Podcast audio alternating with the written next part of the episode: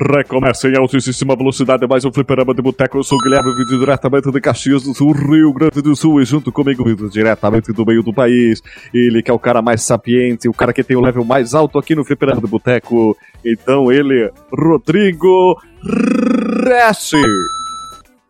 Estamos aí. Entendam como level up o cara mais velho do grupo. é, eu ia perguntar se era isso. É, não quis falar a palavra mais velha, né?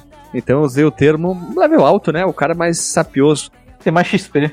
Isso, mas o cara que tem o maior é, itens no inventário, o cara que tem o maior é, árvore de estrutura maior do, das experiências. É, o maior acumulador, a experiência mais alta em itens que ele foi é, aumentando e tunando na vida é ele, vindo diretamente do extremo do país, doutor, agora sim, doutor Marcos Mello. É isso aí. E hoje, é, hoje eu tô meio de ressaca, né? Eu tava comentando antes da gravação. E tal qual a minha ressaca, é, ela me leva a refletir questões tipo. Que tal qual o nosso console de hoje, eu já fui uma pessoa à frente do meu tempo e hoje eu estou obsoleto. Não tá obsoleto, Marcos Melo. É um cara douto na vida aqui no podcast. É o cara que tem a maior graduação, o, os pontos de graduação que tu tem para distribuir na tua pessoa, Marcos Mello, é mais alto que todo mundo aqui. Sim, sim, essa frase ela é bem, ela é bem aberta e eu posso falar sobre as minhas, os jogos que eu jogo, eu posso estar falando sobre música, eu posso estar falando sobre cultura popular, sei lá, eu posso estar falando sobre a minha filosofia de vida, eu posso estar falando também até sobre a tua vida e ouvinte, né? No que que você já foi à frente, no que que você está atrasado, ou, ou vice-versa, sei lá. É coisa, é papo de, é papo de quem tem álcool no sangue. Uma pergunta então, já que a gente fala de videogame velho, jogos velhos, a gente fala sobre as primeiras coisas que surgiram no mundo dos videogames. Podcast sobre filme velho, né? A gente fez um, logo faremos mais. A gente é um, um monte de gente defasada, então já? A gente já tá defasado porque a gente fala de coisa velha? É, assim, pejorativamente não, cara. Eu acho que Aliás, pejorativamente, talvez sim para algumas pessoas, mas a gente tem uma, uma, uma, uma, grande bagagem de histórias, cara. Eu acho que isso é o mais legal de tudo. A gente, todo episódio, praticamente, conta alguma história assim que a gente nem lembrava assim mais que, que tinha vivido e, e relacionadas aos temas né, dos, dos, nossos podcasts. Eu acho que isso é o mais bacana assim, de tudo. Uh, e claro, né, isso sempre leva a ter alguma coisa bacana para outras pessoas aprenderem também, né? eu já falei, quando eu tô gravando pro Fliperama de Boteco, às vezes a impressão que eu tenho é que a gente é aquele tiozinho. Falou, ó, quando eu cheguei aqui, ó, isso aqui era tudo mato. É tudo Tinha mato. nada, era tudo mato. tudo mato, olha só. É isso mesmo, a gente é semi-velho, né? O Alisson é o mais novo, o Hash é o level mais alto. depois Obrigado, vem o Renato Guardim, depois vem o Delagostin, foram vocês três que foram entraram por último ali. Depois vem eu, depois vem Alexandre, Marcos e Alisson. Do, dos quatro originais, eu sou o mais velho. Olha só, veja e voz, que ponto chegamos, né? Tudo pessoal com mais de 30 anos, cara de velho, cansado, cheio de, de. Como é que é aquele negócio Olheira. do olho? Não, no canto do olho, do olho. Pé de galinha ruga, o beiço já tá todo, todo esgaçado, né? A, a pele caindo, né? A gravidade empurrando para baixo. Mas é isso aí, estamos aí trazendo informação, muita sapiência, né? Com muito garbo e elegância, falando de videogame velho, né? A gente pode dizer que, assim, quando a gente fala de um assunto, a gente pode realmente dizer: eu estive lá. É. Eu vivi isso na pele. É, eu, não, eu, não, eu podia não ter visto o dilúvio, mas pisei no barro. É, é isso aí. que coisa, que ai, piada, ai. então. Então vamos, vamos rodar os recadinhos e vamos rodar a vinheta depois, né? Se você quiser enviar um e-mail para a gente, você manda um e-mail para contato@fliperamadeboteco.com. Se você quiser entrar no nosso Facebook e o nosso Twitter, é facebook.com/fdeboteco e o Twitter também é twitter.com/fdeboteco. O nosso grupo do Telegram é t.me barra fliperama de boteco. E você pode também ajudar a gente lá no Padrim com algum dinheiro, alguma verba que você possa em padrim.com.br barra fdb. E roda a vinheta.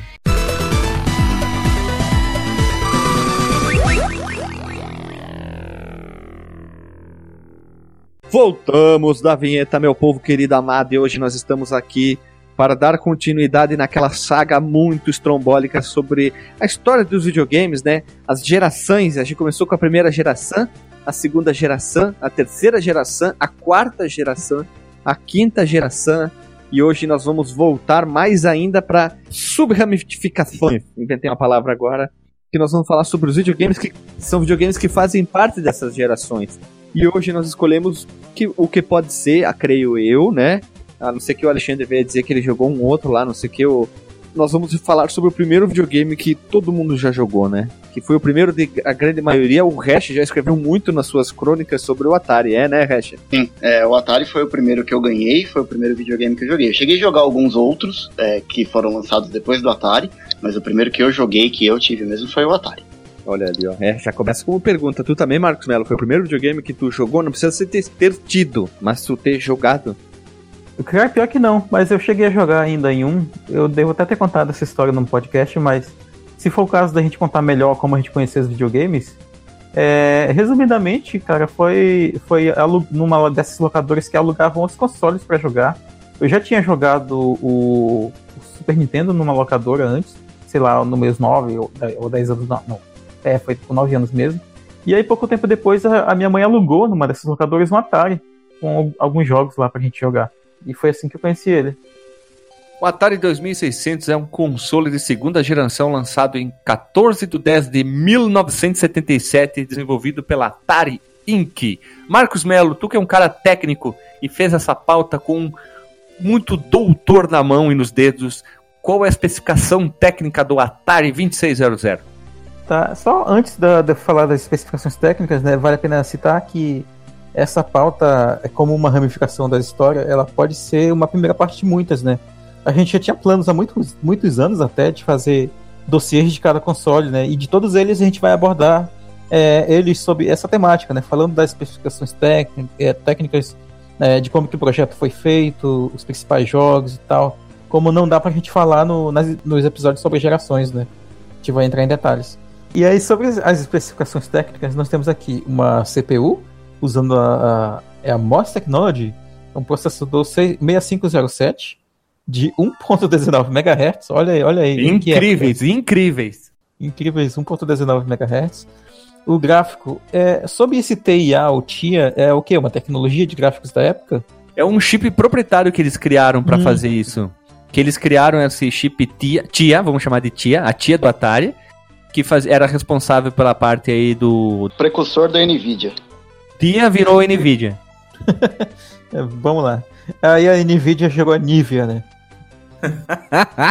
Gerava 128 cores né, no, no, nas versões NTSC, 104 cores na versão PAL e 8 cores nessa Secan. O, o, agora, esse Secan, eu também dei uma buscada e, e, também não, não sei, confesso que não é muito a minha área, cara, mas eu botei aí pra gente discutir. Fica aí para o feedback dos ouvintes mais tecnológicos, que tem uma, um, merecem respeito tecnológico. A resolução dele, do Atari, era de 160 por 192, também no NTSC, e na versão PAL de 160 por 228. A, a memória dele tinha incríveis 4 KB de memória ROM, 128 é, formidáveis é, de memória RAM, né, e 6 KB a mais com Supercharger essa pauta é maior que os jogos do Atari, né? Só uma das fotos que tem na pauta já dá um jogo de Atari. Eu acho que toda a biblioteca do Atari somada, a nossa pauta é quase do mesmo tamanho. Pode ser. Ah, sim. Isso sem contar com as imagens. o áudio funcionava com dois canais, né? Era mono, claro, vale, vale a pena mencionar que era mono, não era, era estéreo ainda. A mídia do console era cartuchos, principalmente cartuchos, ou também fitas cassetes com o Supercharger. O Supercharger, ele era um acessório, né, do... Cara, o, o, o Hash é, é, um, é um... Ele tem doutorado em Supercharger, né, Hash? não, é, o Supercharger, na verdade, ele era um acessório que ele era vendido à parte, ele não vinha com o Atari, você podia comprar, ele tinha o formato de um cartucho de Atari com duas vezes o tamanho. O encaixe dele era, o encaixe dele era o mesmo, você colocava o cartucho você ligava um cabo P2 no Supercharger e a outra ponta do P2 você ligava na saída de ah, fone tá. de ouvido do gravador, onde você dava o play na fita cassete. E, e ele aumentava a, a, capacidade do Atari usando um chip adicional que pode vinha no Supercharger, mais ou menos igual os jogos de Super Nintendo foi fazer lá com o Star Fox lá pra, lá pra frente. Na época que eu tava montando a pauta, eu até fui pesquisar sobre acessórios, né, para incluir na pauta também, mas ia ficar muito grande E a gente pode fazer um dia um, um episódio voltado só para os acessórios dos videogames também. Marcos Mello aqui, ó. Hum. Tecnicista, querer ser tecnicista. O TIA, o TIA do Atari era o chip personalizado que cuida de funções de geração de imagens e o som do sistema. Resumindo, o TIA era o processador de vídeo e de áudio. Ele foi batizado de TIA por quê? Porque ele era tia do Atari? Ele era responsável por cuidar do Atari? Não. Era Television uhum. Interface Adapter. Ó. Ah, sempre tem um adapter. Uhum. Bem, aí continuando, né? A venda estimada do, dos consoles foi cerca de 35 milhões de unidades. O jogo mais vendido, por incrível que pareça, é o Pac-Man. E isso sem contar o reembolso né, que teve, para maiores detalhes, ouça nosso episódio sobre o Pac-Man, com cerca também de Verdade. 7 milhões de unidades. E foi descontinuado em 1 de janeiro de 1992, cara, veja você. Cara, ele foi, durou até a quarta geração do videogame. Esse. Quase tanto quanto o PlayStation 2. Quase tanto quanto o Nintendo DS, né? Ah, também. Tá é, mas esse aqui foi uma. Ele foi. Ele durou porque eles insistiram. Porque aí tu pega o Nintendo DS, eu acho que ele ainda tem muito mais sobrevida que o Atari, de um modo de vista que eu posso estar falando errado. Mas o Atari ele já tinha muita coisa que estava superando ele, ele ficou muito tempo defasado. Aí tu pega o DS, ele não ficou tão defasado, né? Fazer um comparativo. É verdade, até pela tecnologia, né? É, você não tinha como extrair mais nada do Atari, a gente já tinha coisa muito melhor rodando por aí, não tinha mais como espremer nada ali. É verdade, eles, espreme, eles espremeram tudo que tinham, rapidamente eles espremeram tudo e depois não tinha mais como evoluir tanto no Atari, já o, os outros consoles tinham muito o que dar, né? Infelizmente, infelizmente. É verdade, cara. E vamos falar aqui já por, seguindo o baile, antes de a gente começar em, em especificações técnicas, Ash, qual que é o teu primeiro acesso, relembrando muita coisa que tu já citou nas crônicas, vai ficar tudo link no Porsche ali, mas relembra aí teu primeiro contato em ver o Atari 2600. É, eu ganhei em 1984. Eu tinha três anos na época. Meu pai ele trabalhava numa empresa multinacional e tinha uma galera dessa empresa que acabava viajando muito para o Paraguai e trazendo algumas coisas para o Brasil, como contrabando mesmo, né? E meu pai lá na empresa ele acabou comprando de um cara o console e trouxe para casa. O Atari foi aquele frente de madeira, na verdade, que eu peguei. E eu não lembro qual foi o primeiro jogo que eu joguei efetivamente, mas ele veio junto com o Atari, veio o Enduro, mas eu tinha ali também o Frostbite, se eu não me engano, e tinha mais alguns outros jogos já da Activision que eu acabei jogando junto. Mas eu era bem molequinho, eu tinha 3 anos de idade e eu comecei a jogar e ele foi meu console por muitos e muitos anos. Eu joguei ele muito tempo. Muito bom. Que, que ano era mais ou menos isso, cara? 84. Eu ganhei ele em 84, um pouco mais pra frente, acho que 86, 87 por aí eu ganhei o Supercharger e aí eu comecei a ter acesso a muito mais jogos por conta das fitas cassetes que a gente copiava entre os amigos e tal. A biblioteca, para mim, expandiu muito com o Supercharger, mas eu ganhei o console é, e os primeiros jogos, o primeiro contato ali foi em 84. Caraca, o ano que eu nasci, hein? E ainda teve com frente, frente de madeira, hein? Que esse aí é mais top da é, balada. Ele era difícil de ter. Eu acho que justamente por ele ter vindo como meio que. Meio não, ele veio como contrabando do Paraguai. Era difícil ter esse modelo no Brasil. Meu primo, um pouco depois, ele ganhou um que era aquele modelo que ele não tinha as chavinhas, ele tinha os botões para apertar e o controle era embutido. Você tinha o controle ali que não destacava, né? O controle. Que ficava preso que nem o Isso, Famicom, né? Esse modelo era o que o meu primo tinha, que acho que veio, que foi comprado oficialmente aqui no Brasil um tempo depois. Eu, o, o modelo do teu primo era o Atari 2600S ou Júnior, se não me engano, né? Eu acho que era o S. O Júnior era o que tinha uma, uma label um pouco mais colorida, colada em cima. Não, eu minto. O, dois, o Júnior era aquele amassadão. Isso. Ele era bem largão, comprido. O 2600S era o mesmo modelo desse preto, que muita gente chamava de Darth Vader, porque ele ser preto. Foi o que eu tive, não com a frente uhum. de madeira, já puxando o que eu vou falar. Tinha os botãozinhos, tu podia engatar e desconectar os, car os cartuchos, os controles normal, os normais, né? Normalmente tu podia botar, tirar não era de frente de madeira. E eu lembro dos anos 80, 88, 89, alguma coisa assim, jogando naquela famosa de TV que tu tinha que trocar o canal, que tu tinha que girar o botão. O fazia... seletor, ele tinha um botão seletor. É, é tu tinha que ficar girando para trocar os canais na TV, né? Ela tinha todo o. Eu não lembro se era madeira ou plástico, mas eu acho que era plástico. Em volta dela tudo de amarelo, né? Tudo lá atrás. Isso, da TV. Eu só lembro. E tinha que tu ficava girando do lado, assim, tinha um negócio que tu trocava para botar qual canal tu Sim. queria. Tu só ia no sentido horário. Nunca, ela não voltava no sentido anti-horário. A minha mãe, inclusive, me lembrou dessa, dessa televisão, cara. E ela, ela me lembrou da marca, inclusive, que eu não, eu não sabia, que era uma Telefunken. A nossa era tipo isso aí, ela tinha um painel todo de madeira, cara. Não, olha só, eu não lembro. E eu lembro de botar o Atari ali jogar, e eu lembro de estar jogando com meu irmão e minha mãe o Pac-Man.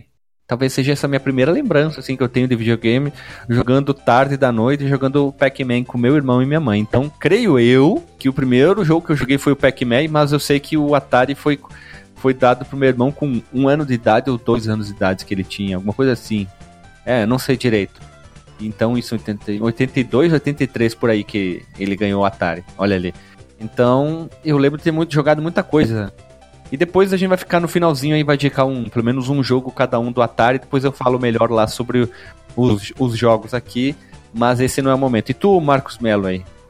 Bem, então, é, como eu tinha mencionado brevemente, né, eu já conheci, eu sou um pouco mais novo do que vocês, mas é, quando eu conheci o Atari, eu já tinha visto, inclusive, o Super Nintendo, né, eu tinha mais ou menos meus 9 anos, quando eu pedi, eu insisti, né, inclusive, muito tempo para minha mãe comprar um videogame para mim, tá, um videogame, pode ser um, Super Nintendo, pode ser o Mega Drive, sei lá.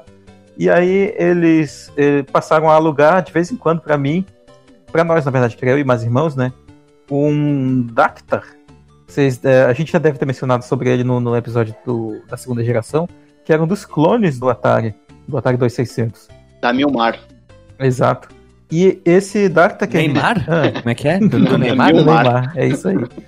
Que, e, e ele uh, era muito parecido com o modelo Vader, né? ele era todo preto, ele tinha uma carcaça toda de plástico e tal, ele era um pouco menos estiloso do que o Atari original. Marcos, Mas tinha, a gente... tinha a maleta ou não? O, do console? É, porque esse Dactar saiu uma versão Cara... dele que a galera chama de 007, que é um que vinha com uma maleta. Boa pergunta. Pode ser que tivesse, ele era, eu lembro claramente de que ele era todo preto, mas. Aqui, ó. Mas ele não de tinha, lançamento Pedro. de 84. Ah. É o Videogame 007. Olha só. Da maleta. É bem raro e ele é lindo, cara, essa, esse console. Isso, ele tem um espaço para botar quatro cartuchos dentro da maleta. Olha só que legal. Não, pelo assim, Olha só, pessoal. Eu, eu acho bem, que. Bem, se bem rapidinho, Marcelo, desculpa ah. interromper, bem rapidinho. Ó, novidade agora em primeira mão, decidido agora por mim. Olha que loucura. Para esse podcast não ficar gigantericíssimo, a gente falar e não demonstrar certos materiais, nós vamos fazer assim. Na data de lançamento desse áudio aqui, desse podcast aqui, nós vamos começar a postar várias matérias, como se fossem as análises e as crônicas, com o quê? Os modelos do Atari lançado, os modelos do Atari que foram cancelados nos projetos, então vão ser textos separados, e outros textos separados para todos os quase 60 periféricos que o Atari teve lançado ao longo das suas 480 anos de vida. Então, desculpa te interromper, Marcos, a gente decidiu agora aqui bem rapidão, em vez de ficar falando e não conseguir demonstrar através de fotos, a gente vai citar aqui rapidamente e nos textos vão estar tá lá o, o nome, a imagem e alguns links e textos identificando quem é o fabricante, explicando um pouquinho melhor sobre, melhor sobre todos esses vários e vários assuntos aqui. Ah, sim, com certeza. Até porque tem bastante informação extra, né? Que eu mesmo, quando eu tava pesquisando, não coloquei na pauta. Como, por exemplo, dos, dos acessórios, né? Que eu já tinha mencionado. É, e aí, nesse, nesse data, é possível que de repente fosse o modelo da maleta, mas de repente lá na locadora onde eles alugavam, claro, né? Que eles não iam dar tudo pra pessoa que, que, que tava alugando, né? Ou de repente eles nem tivessem mais pelo mesmo motivo, né? Sei lá, o cara alugou, devolveu o console sem a maletinha. Mas, uh, e a gente tinha. Eu lembro de dois, dois jogos, né, que a gente jogava muito, que era o Freeway, que era um clone do, do Frog, só que era multiplayer, né? Que dava pra jogar de dois jogadores, com uma galinha atravessando a rua. O boxing também. Ah, era, isso eu joguei. Era um que a gente jogava, a gente jogava bastante. Ah, o boxing do caranguejo, né? Dois caranguejos. É, parece dois caranguejos. estranho. E, e tinha um, um, um vizinho nosso que ele tinha um cartucho do Pac-Man, mas ele não tinha um Atari. Então a gente. Eu ia lá na casa dele de vez em quando só pra pegar esse cartucho. E esses eram os três jogos. Marcos, já sei qual Dactar tu tinha. Era o Dactar 2. Ele era todo pretão. Hum. E na parte da frente dele, abaixo do onde que tinha um slot do cartucho, ele tinha um símbolo muito estranho. Que ele ficava por cima ali. Esse que tu tinha com certeza era o Dactar 2. Tô procurando imagens dele aqui agora. Que em cima do slot onde que é o cartucho tá escrito Dactar Videogame. Procura aí ver se não é o Dactar 2 do Neymar. Uhum. Né? Não demora pra procurar, senão ele cai. Ah, é, né? É. tu botava o cartucho em cima da mesa, tu botava, né? Tu botava o videogame em cima da mesa, o cartucho ele, plum, caía no chão. Olha, já é mesmo, ele é todo uh, inclinado, né? E outra coisa, bem rapidinho, o meu o outro primo, por parte de mãe, segundo primo, segundo, segundo grau, é isso, falei errado. Ele tinha um console da Atari também, que era o Dynacon Dynavision, que é o primeiro modelo, que ele era grandão pra caramba, os botões ficavam na frente, logo no início, embaixo, e tinha uma parte superior, parecia uma um, sei lá, cripta, aí tu botava o, o, cartucho. E o joystick dele era, era estilo do, do Atari clássico, só que ele era mais grossão, ele era maiorzão. E tinha dois botões, um em cima do manche e um embaixo, mas era a mesma coisa, tu escolhia qual que tu queria apertar, né? Ah, acabei de ver aqui. Só fechando aqui, que eu, o modelo não era do 007, era o Dactar 2 mesmo. Eu tava vendo aqui as imagens. Eram todo pretinho. Falei, falei. Inclinado. Eu lembro de ter visto isso aí. Uhum. Só para avisar os ouvintes que a gente está falando bastante de, de, modelos e clones de Atari que saíram aqui no Brasil e eles saíram de maneira oficial por conta do período que a gente estava vivendo na economia brasileira. A gente tinha o lance da reserva de mercado. A gente não vai entrar em detalhe aqui, porque a gente já discutiu bastante isso lá no podcast do, do Crash de 83. Então, para entender como é que funcionava o mercado brasileiro, vale a pena voltar e, e ouvir aquele cast. Mas esses clones, eles eram lançados por empresas nacionais no Brasil de, de forma legal, de forma oficial. Faziam engenharia reversa, aí desmontavam, eles modificavam os cartuchos. É, fica isso muito bem explicado naquele documentário 1983, o ano do videogame. Tá explicado muito bem detalhado sobre isso, reserva de mercado, como eles faziam para né, modificar os jogos, os cartuchos, como botar o nome da empresa nos jogos. Lá tá explicado de uma maneira ímpar, como diria um professor meu de faculdade. O comentário disponível gratuitamente na íntegra no YouTube do meu grande amigo Marcos Chiado. E o segundo documentário que eles vão produzir é agora sobre os, os. Como é que é o. Esqueci o nome do documentário. Loading. Isso, eu contribuí nesse. Eu contribuí e deu é, 200 e poucos por cento, acho foi. que foi, né? Eu contribuí com 20 reais, bem pouquinho assim.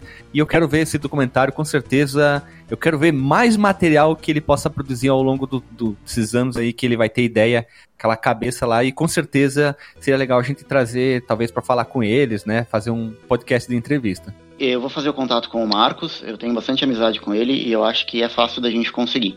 Pra gente bater um papo até sobre, sobre o documentário do 1983 e também sobre o projeto novo dele, que também deve ser bem, bem legal. Olha ali, ó, boa, hein? O que, que é ter pessoas com contatos, pessoas de level alto, hein? Cara, a idade tem que servir pra alguma coisa, pelo menos a galera das antigas eu conheço. a, além de estar tá ficando careca e barrigudo, cara, a rede de contato vai aumentando. Não, barrigudo não pode ser, tu é um cara que corre, Correu né? Correu hoje, hein, cara, inclusive. Tô morto, mas tamo, tamo aí, não pode parar. só, só uma dúvida, dúvida, momento Havaiana, hash que altura tu tem? Cara, eu sou alto pra caramba. Eu devo chegar a 1,65, talvez. é um pouco mais alto um... que eu só. Já... Eu, eu, eu não bato 1,70, cara. Eu já comentei minha altura no... Nossa! Eu já comentei minha altura no podcast e me chamaram de anão, porque eu tenho 1,62m. Não, não, não. Então tu é o mais baixinho, mas... Peraí, Marcos, anão não. Onde tu vive é no máximo um pigmeu. Olha só, o, o e o Marcos estão disputando por quem ser o mais novo e o mais baixo. Anão de jardim eu posso ser feliz, porque eu não sei qual que é a altura do, do Renato, que ele, eu não sei se ele já falou. Mas eu sou mais alto que o Alexandre, que eu, eu tenho 1,84, então eu acho que eu devo ter mais ou menos a altura do, do Renato, alguma coisa assim. E o Alisson é o mais alto de nós, que eu sei, que ele tem 1,88m, 89 uma coisa assim. Caraca. A, a, galera não é muito alta, mas o resumo da moral da história é: se a gente somar todas as idades, dá anos pra caramba. Agora, se a gente somar todas as é. alturas, é. não vai ficar muito grande. A, a moral é que. O, não dá um quilômetro. A moral é que não pode ser o mais gordo. Vamos deixar isso aí pro outro lado, vamos mudar de assunto, vamos, vamos falar do Atari, falar de gordo, aí que tá feia a coisa. é, eu sou gordo, eu tô zoando, mas eu sou gordinho. Puxa aí, Marcos Mello, então. Bem, puxa o gordo. Opa, desculpa, puxa a pauta. É, continuando aqui, né, a gente fala um pouco sobre o próprio desenvolvimento, o próprio projeto, na verdade, do, do Atari. É, o 2600, né, o 2600, que o Guilherme gosta de chamar, ele foi projetado para processar para rodar jogos do estilo Pong, que era o, o, o auge, né, o supra-sumo da jogabilidade na época em que ele foi concebido.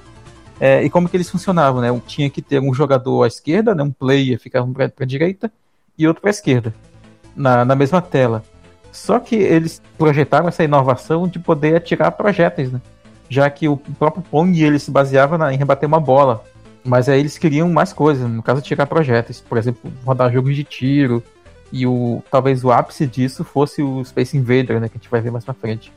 E mais precisamente o Atari ele foi projetado para rodar o primeiro jogo, que era o Combat, e o Atari, ele pode. A gente vai, vai chamar agora, acho mais didático chamar só Atari, porque é como a gente conhecia aqui no Brasil, né? O, o 2600. Ele pode processar cinco tipos de objetos, sendo uh, dois deles né, são sprites e três objetos simples de um bit ou um pixel. É literalmente um quadrado na tela que vai ter uma função. Os sprites é, não, não existia ainda né, a terminologia sprite, eles eram chamados de player zero uh, Missile Graphic e Player 1 Missile Graphic. O Player 0, uh, conforme a linguagem binária, né, seria o, o, primeiro elemento, né, e o Player 1 o segundo elemento. É, e os objetos de 1 bit, né, os quadradinhos, eles eram chamados de Missile 0, Missile 1 e Ball. E como sugere o nome os objetos Missile, eles servem como projéteis para serem atirados contra os jogadores, e o objeto Ball, ele é um, uma coisa neutra, né, um objeto neutro, provavelmente um resquício ainda da tecnologia do Pong. E, mas só que o grande segredo do sucesso do 2600 é a possibilidade de, da execução de muitos truques que, que permitiam criar uma quantidade de, de jogos muito mais diversa, além do estilo do, do próprio Pong, né, que era a base principal do, do 2600. Ele foi projetado por Jay Miner e foi lançado em 11 de setembro de 77 nos Estados Unidos, né, como o Guilherme deu a data aí. E no Brasil, em 1983, né, veja você, no ano do Crash. E a gente tem um episódio muito muito louco sobre o crash do, do, da história dos videogames. Foi um fenômeno de vendas no Brasil entre os anos de 84 e 86. E os, os jogos eles estão aí né, na, na memória de muita gente que viveu essa, essa época. Como a gente tem um exemplo vivo aqui do, do, do Hash. Eu jogo até hoje. É, é incrível a gente falar isso. É, eu, eu gosto. E, e assim, por favor, não me interpretem mal. Não é que eu só gosto de jogar coisa do passado, os jogos antigos. Uhum. Eu jogo até hoje de tudo. Eu tenho os consoles da nova geração, mas eu não, eu, eu não passo muito tempo sem voltar e revisitar a biblioteca do Atari. E eu acho que isso, muito mais por nostalgia, é óbvio, que era muito limitado, né? Mas, cara, eu me divirto igual como se eu fosse uma criança jogando naquela época. Eu acho muito divertido. E eu tenho um filho pequeno, meu filho tem 7 anos de idade. Ele joga igual. Se você der o Switch na mão dele, ele vai jogar, ele vai se divertir. Só que se ele sentar do meu lado e a gente começar a jogar uma partida e disputar alguma coisa no Atari, aquilo para ele é tão legal quanto jogar alguma coisa no, no Switch, no console da, da nova geração. Então eu faço meio que questão de apresentar para ele tudo da onde veio, para ele saber como é que chegamos até aqui. E ele se diverte muito jogando comigo. A gente tem esse lance de parceria.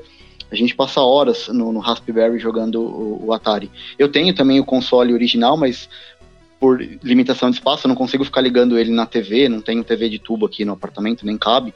Então eu jogo no Raspberry, mas a, a gente passa horas jogando, é bem divertido. Parabéns. Isso é um pai ensinando filho desde criança, desde Bacuri, ao caminho certo, ao, ao, lado branco da força, não ao lado negro, né? Cara, tem que saber de onde veio para dar valor para onde vai, né? Olha só, eu, eu quero fazer um comentário sobre isso também. Eu não participei com vocês daquele episódio de, de por que ainda jogamos videogames antigos, mas isso, o teu discurso, ele me, re, me remete à minha própria opinião sobre isso, que é, é como se a gente tivesse. Eu, eu, eu sou uma pessoa que gosta muito de ler livro de história, né? A sensação de jogar um videogame antigo é mais ou menos como pegar um, um livro bom de história e ler, sabe? Entender como as coisas foram evoluindo. E como a história dos videogames ela é muito recente, né? De, da década de 70 para cá, a gente tem muito registro ainda que são, que são acessíveis por muita gente, né?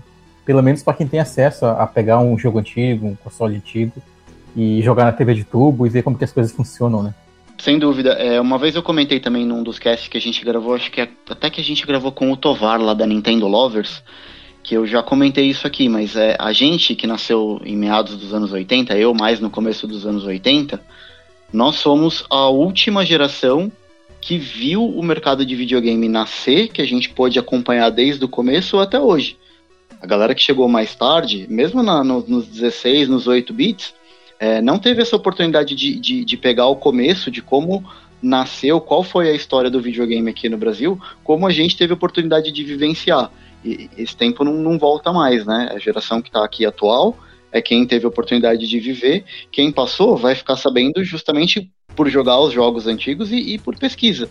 Não, não tava em loco ali vivenciando a loucura que a gente vivenciou, né? Eu acho bacana a gente ter visto o Atari bombando no Brasil, né? Porque a gente pegou tardiamente, né? A gente viu o Master, o Mega, Super Nintendo, Play 1, Play 2, Play 3, Play 4, rumores sobre o Play 5, a gente vê a Nintendo subindo e descendo, vindo agora com o Switch, a gente vê a Microsoft, a gente viu a Microsoft surgir, a gente viu a Sega subir e descer, a gente viu muita coisa sobre os videogames, né, a partir da terceira geração, né? Nós somos a Raul Seixas dos games, Guilherme. Nossa, porque... Só não tão louco. Defina... Ah, isso é verdade, a gente não cheira éter, né? Não, mas olha só, é que nem aquela música lá, né? Eu vi Jesus ser crucificado, eu vi, né, né, né. sabe, manja? Pode crer, pode Ele conta toda a história na, na, música. Eu nasci há 10 mil anos, 10 mil anos atrás, né? Eu vi Cristo ser crucificado, eu vi... Ah, é, é isso aí mesmo, tá certo. Eu é, daria para transpor o que a gente viu dos, dos videogames surgindo. Claro que o pessoal do Retrocomputaria viu muito mais que nós, né? Já que eles pegaram Nossa, tanto os consoles como cara. os computadores chegando no Brasil. Imagina, pessoal do Brasil é, é, vendo coisas vindo do, de fora sendo pirateado, né? Os, como o Apple II que foi pirateado aqui, é, vai estar o link no post para vocês ouvirem. A gente está combinando de, de, gravar novamente com eles sobre outros assuntos tão interessantes quanto, mas os caras têm um conhecimento muito bom sobre não só sobre isso, mas como era o Brasil naquela época, né? Os anos 70, os anos 80, né, o início dos anos 90. A gente pegou o final dos anos 80 e início dos anos 90, mas esses caras têm uma bagagem muito maior que. A gente acha que tem uma bagagem boa, mas a deles eles dão de chinelo em nós, né? Ah, com certeza, cara. Eu fiquei muito surpreso com a quantidade de informação que eles foram metralhando naquele episódio. Verdade, ficou, ficou muito bom. Ah, e sobre o Pong a gente falou também no Crash, do, no episódio completamente maluco, a versão do diretor do Crash de 83, né? Cara, Sim, eu acho que aquele foi o nosso episódio mais cheirado, assim, talvez. É, é muito nonsense. Cara, velho, eu, eu, foi, foi, um dos melhores episódios de ter gravado por causa das loucuras. Eu, eu tive que tomar remédio pra dor de cabeça depois da gravação, porque eu não aguentava de dor de cabeça de tanto dar risada. De tanto rir. É, o macaco hidráulico em X contra a carranca. carranca de navio. Ah, cara, quanta piada idiota. Mas vamos lá, vamos seguir aqui. O, a gente falou sobre o Pong lá no episódio do Crash, então lá a gente cita muito bem, isso foi responsável pelo primeiro Crash, né, de 77. Então vamos, enfim, ao desenvolvimento do, do nosso queridão é, Atari 2600, que inicialmente ele ganhou o nome como Projeto Estela. Olha só, nome de cabeleireira, né? O Projeto Estela. Inclusive, acho que é até hoje o nome de um emulador do, do Atari. É, Exato. é o primeiro. É o primeiro, que eu, é o primeiro que eu vi na vida. E depois eu fui dar uma lida procurado, pelo que eu li, tá? No, pra Windows foi o primeiro emulador de Atari a ser desenvolvido. Claro que eu posso estar errado, se alguém sabe, é, conheça um outro emulador, mas eles pegaram esse nome do projeto do que foi criado, né? Projeto Stella, e deram para o primeiro emulador. Ah, vale mencionar também o, o nome da, da empresa original, e o Ted Debney e o Nolan Bush, né, que nós também já falamos deles, eles criaram a empresa, e, só que o nome original da, da Atari era Sisig, que e, é um nome estranho, cara, diga-se de passagem. E só em 72 que eles adotaram o nome Atari. Pra quem não sabe, é S-I ZYGY. É horrível a escrita, é pior a leitura é um e é nada comercial, não ficaria legal numa camisa. Ah, e agora com vocês, a maior empresa de videogames do mundo, Sigsy. é, ia aparecer, é imagina. A, no... música do, a música do David Bowie, Zig Stardust. Isso, imagina ia aparecer no, no filme do Replicante lá o, o Blade Runner bem grandão em vez de Atari. Sigs. Que coisa horrível, né? É, pois é. Aí em 73 a empresa comprou uma, uma outra empresa de engenharia, que era a Science Engineering, para desenvolver pesquisas sobre videogames, né? E aí foi que surgiu o Stella, né? O projeto, o nome do projeto. Ah, e diga, tu falou aqui sobre o Stella, ele vem do nome, na verdade, da bicicleta de um dos engenheiros que trabalhou no projeto. Cara, quem dá o nome da, da, da, da sua bicicleta? Eu tenho uma bicicleta, não, não, não dei nome pra ela, cara. Eu também nunca dei, dei nome não pra nenhuma bicicleta minha. Cara, vou dar o nome da minha bicicleta de. Deixa eu ver. É uma bicicleta, então tem que ser um nome feminino, né? Eu vou botar o nome dela de Shirley, cara. O nome da bicicleta. Aí um dia eu vou criar uma empresa, vai ser a Shirley Corporation. Mas não Shirley, Shirley, por causa da novela da Globo lá do Jamanta vai matar Sandrinha, que tinha a Shirley Pernoca, que ela era banca numa perna. Sim. Tem na pauta aqui, ó, diferentes máquinas é, de, de gerações passadas, como a gente citou na primeira e na segunda geração, que usavam lógica de programação própria e fixa para rodar um pequeno, pequeníssimos jogos. Exemplo, o nosso querido Magnavox Odyssey, que eu quase comprei um essa semana. O núcleo do nosso hashtag Stella era um CPU MOS Technologic 6507, que era uma versão reduzida do 6502 que era uma versão reduzida do Motorola 6800. Eu tinha achado isso em algum lugar aqui, eu até estava escrevendo na pauta e eu parei de escrever. Então eles foram pegando uma versão reduzida de uma versão reduzida, literalmente para o quê? Para baixar custos. Então, se tu for ver um Atari por dentro, mais um pouco ele teria é, é, remendo do remendo do remendo, porque ele é uma placa muito simples, muito pequenininha, e, e ele tem na frente do, da placa mãe dele um pedaço de metal para evitar ruídos. A, gente vai deixar o link no Porsche aí do uma foto de um Atari aberto. E a carcaça é gigantona, né? Que é muito estranho, né? A carcaça é gigantona para uma placa dentro tão pequenininha, né? É, é bem parecido, sei lá, tu pega. Isso é muito comum, velho. Tu pega a, o PlayStation 1 mesmo, ele, tinha, ele não tinha uma placa tão grande, até onde eu lembro, e, a, e aquele é um tijolo cinza enorme, né? O, a primeira versão dele. E na verdade acho que seguia bem a estética dos eletrônicos que a gente tinha na época, né? Se a gente pensar os videocassetes que estavam chegando, era tudo muito grande, né? As coisas eram muito grandes. E eu acho que Total. não dava para destoar muito das coisas que a galera já tinha em casa, né? Não, não, os primeiros videocassetes dava pra sentar em cima deles, cara, depois que eles morressem. Cara, se eles caíssem no chão, eles, eles abriam um buraco gigante no chão. Pô, aquilo era grande, cara. Aquilo era pesado. Eles deviam botar, sei lá, um pedaço de tijolo dentro para deixar mais pesado. Deveria ser algum projeto de design, né? Pesado. Ah, lembrei. No Jurassic Park 1, o cara fala pro garotinho: é pesado ele? Sim, então larga aí, porque se é pesado é caro. Caro, é verdade. ah, é, né? é verdade, lembra dessa fala. Outra coisa, Marcos Mello, que eu achei aqui, não sei se tá na pauta, eu li, eu li e não sabia. Sabe de onde veio o controle original do Atari, aquele modelo basezinha com um manche subindo e um botão na base? Boa pergunta, não achei. De onde vem? O protótipo do VSS, como era o nome dele, do Stella, ele reaproveitava os joysticks de um arcade chamado Tank, da Key Games. Esses dois consoles, eles ficavam encaixados nas laterais. Eles tinham um espaço na lateral. Então era exa era não, é exatamente igual da Key Games do console deles. Eles reaproveitaram do projeto ali e tacaram na maior cara dura ali. Então o Atari era uma amálgama de tecnologia que sobrou. Um Frankenstein, né, cara? Porque eles pegaram o pior do pior. Porque eles pegaram o processador que era uma versão piorada de uma versão piorada. Aí eles botaram é, tudo, tudo baixo para diminuir custo. Só que eles venderam tanto, né, cara? Isso que é maluco, né? Eles fizeram um Frankenstein de baixo custo. Então, Guilherme, pobre. É, na verdade, vendeu. Porque assim, falando do projeto do Atari, né? A grande sacada do projeto e o que fez ele se destacar, porque o Atari não foi o primeiro videogame comercializado ou lançado, mas assim, ele foi o divisor de águas, porque até então você comprava o videogame e ele funcionava aqueles jogos que tinha ali dentro da memória. A grande sacada do Atari foi poder intercambiar os cartuchos. Então, além de você ter o console, você podia comprar os jogos à parte. Só que o Atari ele também foi desenvolvido, na, na verdade ele foi pensado pelo Nolan Bushnell quando ele foi concebido para ter 12 jogos. Eu não lembro se são 12 ou se são 28, mas ele ia sair com uma série limitada de jogos. E aí depois eles iriam lançar um Atari versão 2 com mais um set de 12 ou 28 jogos e ele, eles iriam ficar lançando com, só como se fosse álbuns de figurinha que você completava com a quantidade de jogos que você. Sim, geração 1, geração 2. Isso, exato. E, e, o que mudou nessa sacada foi que quando a, o Atari começou a vender muito, por conta desse lance de poder trocar os jogos, despertou a, a, a atenção da Warner. E a Warner chegou e, e fez a proposta para o Nolan Bushnell para comprar a Atari.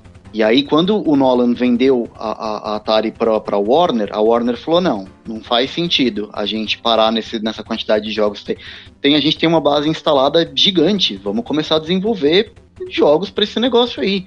É mais fácil a gente vender o, o cartucho para quem já tem o console do que a gente trocar toda a base instalada de tempos em tempos. Então, esse lance de lançar mais jogos, mais cartuchos para o Atari para base instalada foi da Warner. Eu acho que até por isso é, é eles não investiram tanto em tecnologia, porque era para funcionar só aqueles 12 jogos e acabou, entendeu? Muito bom. Outra coisa que eu achei aqui, ó, olha só, eu fui pesquisar aqui enquanto o Hash falava um assunto legal. Inicialmente eles queriam botar um processador legal, né? Aí eles foram pesquisar nas principais montadoras da época, montadora não, desenvolvedor de processadores da época era Intel e Motorola a média de preço dos processadores na época, vamos voltar aos anos 70, eles ficavam entre 100 e 300 dólares. Se eles fossem usar um processador da Motorola ou da Intel, o Atari ia sair com um preço muito alto. E esse não era o objetivo, era baratear ao máximo para vender e ter um preço acessível para a galera, né? Por isso que eles foram até a Moss Technologic, que queria colocar esses microprocessadores à venda, né? É, eles já estavam desde 75 então, eles conseguiram por um preço em torno de 25 dólares. Que loucura, cara. Cara, imagina 26. Pega 300, Marcos, olha só. Tu que é um cara inteligente, o doutor pode fazer essa conta. Tu tinha 300, né? Vamos botar o valor maior dos processadores, 300 dólares. E tu conseguiu por 25. Olha quanto tu conseguiu baratear. Sendo que o processador que eles pegaram não era a melhor versão do MOS, era o pior do pior, né? Pois é, cara. É, eu só queria fazer um comentário ainda sobre essa questão do, do, do, da primeira ideia né, do Atari. Ela meio que reflete ainda a própria, o próprio modo de pensar em relação à primeira geração, né? Por mais que a gente tivesse uma nova tecnologia que permitia ter jogos é, onde os cartuchos eram programáveis e dava para trocar os jogos e tal, ela ainda tem aquela ideia de, de, de na primeira geração os cartuchos serviam só para jumpear né, a placa a placa mãe do console e alterar como que os gráficos na tela iriam, iriam se comportar, né? E, e sabe o que, que parece isso? Aqueles cartuchos que tinham vários jogos, que tu trocava a chaveta atrás. Também, também. O Atari era, era, era, era bem comum isso aí. 4 em 1. E hoje é comum tu, tu comprar em lojas como AliExpress, sites chineses, cartucho que vem praticamente, praticamente, ó que bonito, vem todos os jogos da biblioteca do Atari num cartucho, aí tu compra e tu pode jogar e se divertir. Olha que massa isso. Pois é. Pois é, que tristeza, Marco Melo. Que tristeza, hein? coisa, não. Que coisa. Então, essas são algumas informações técnicas da época. Olha ali, ó. O que, que é o TIA, que era o, o, o chip gráfico e, e, e de áudio. É, os valores dos processadores na época, de 100 e 300, caíram para 25. Joysticks que eram reaproveitados e baseados em outros projetos, né? A Warner se metendo depois que eles acabaram vendendo a Atari para Warner, aí deu. Eu considero que aí foi a parte boa e ruim da Atari, né? É, pois é, acho que vale a pena falar um pouco sobre como era a concorrência também nessa época. Que em 76, cara, pouco antes, pouco antes da conclusão do projeto, a Fairchild Semiconductor, que é, era uma empresa que acabou sendo bem importante também, lançou seu próprio console baseado em CPU, que foi o Channel F, o Fairchild Channel, Channel F ele foi o primeiro console a usar cartuchos com ROMs. Olha aí, antes ainda do, do Atari. Embora o Atari tivesse uh, é conhecido né, pela revolução dos cartuchos intercambiáveis e tal. É, o Stella, né, o, o projeto ainda não estava completo, mas estava claro que deveria estar pronto antes que outros produtos similares chegassem ao mercado. Que foi o que aconteceu quando o Atari lançou o Pong. É, a, a, Atari não tinha um dinheiro para completar o, o, sistema, né, numa velocidade boa, e além disso a venda do Pong já estava diminuindo, né? qualquer coisa veja novamente no nosso episódio sobre o assunto. O Nolan Bush não procurou então a Warner, né, que é, que é a história que o, que o Rodrigo contou, e ele vendeu por 28 milhões de dólares a, a, a Atari para eles, com a promessa de que o projeto seria concluído o mais rápido possível, dadas as alterações, né, inclusive, que aconteceram. E é engraçado como a história se repete, né? É, a gente viu exatamente isso acontecer na guerra dos 16 bits com a, com a SEG e com a Nintendo, né? Porque a Nintendo estava muito confortável com o NES de, de 8 bits dominando o, o, mercado de videogames. E a Sega foi lá e lançou o Mega Drive antes sem ninguém esperar. E isso forçou a Nintendo a antecipar o lançamento ah, do Super sim. Nintendo. Então, assim, tão importante quanto ter um bom produto é ter o timing certo e saber a hora certa de lançar esse produto, né? Que é, é um problema que a SEGA enfrentou muitas vezes e que possivelmente seja talvez o maior causador da, da retirada dela do mundo dos, dos, dos consoles, né? Exato, ela que começou sendo a pioneira e forçando a Nintendo, depois ela acabou perdendo a mão lançando um monte de coisa é, fora do tempo, antes de, da data ideal de lançamento, vamos dizer assim. Infelizmente foi o caso, talvez, mais notável do Dreamcast, né? Que lançou muito antes dos outros da, da geração 128 bits. E foi engolido, né, depois que os outros foram lançados. Só que é engraçado que o, o Dreamcast, ele, ele tem uma sobrevida muito grande até hoje, né? E do, dos tem, consoles tem. da SEGA, porque, ó, umas observações bem rápidas, tem muita gente que desenvolve jogos para ele. Um exemplo é o Pier Solar, lá que saiu aquele RPG nós temos o, a grande quantidade de gente que faz modificações no Dreamcast retirando o leitor de CD e agora, uma vez, inicialmente, quer dizer, colocavam HD SATA, depois colocavam, começavam a botar vários modelos de HD ali dentro, já vi até com dois, e agora os caras colocam usando, claro, um periférico já feito pelos chineses, que é uma cópia de um cara que faz na Europa, que tu põe um leitorzinho ali, ele tem um leitorzinho de, de micro cartão SD ali, micro SD, eu não lembro qual que é, se é micro ou cartão, cartãozinho, e aí tu pode jogar uma montoeira de jogo, tu não precisa mais de leitor, e roda maravilhosamente bem, e usando o Raspberry Pi, os caras fazem conexão é, direta para poder jogar on the line. Tem muita gente jogando on the line hoje o Dreamcast. E o Play 2 também, né, teve uma sobrevida muito grande. Tem até hoje gente é, já conseguindo colocar é, HD SSD no Play 2. Algumas pessoas dizem que tem algumas coisas melhores, roda melhor. E o, o Play 2 também, em vez de usar o HD normal, a pessoa tá usando, tipo, o HD Loader, usando a placa de. a saída da placa de rede para fazer leituras, tem claro que é feito por chineses, que daí tu consegue rodar os jogos de um HD externo usando a placa de rede para não ter tanto engasgos em alguns jogos como no, no God of War, né? Então tu vê como os consoles renderam muito, né? E o Atari tem muita gente que faz modificação hoje botando saída HDMI, vídeo composto, vídeo componente, S-vídeo, tem de tudo, né?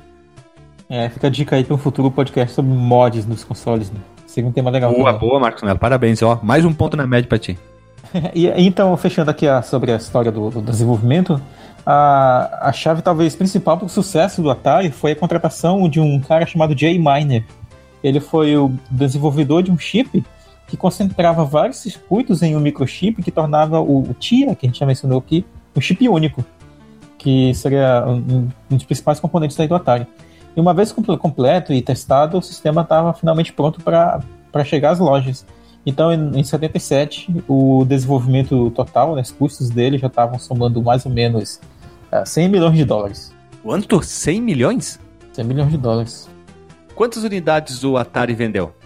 A gente tem esse dado lá atrás, bora ver aqui. 35 milhões de unidades vendidas. Qual era o preço de lançamento do Atari? Vamos dar uma aproximada aqui. 199, com nove jogos. Então, como o Hash falou, ele saiu com cento, custando 199 dólares. Ele custou 100 milhões, no caso, Marcos o quis dizer, o preço dele do desenvolvimento do console, né? Vamos ver aqui, ó. 35 milhões. Quanto é? 1, 2, 3. 1, 2, 3. É para não fazer certo. Aí, ó. 35 vezes 199 dólares.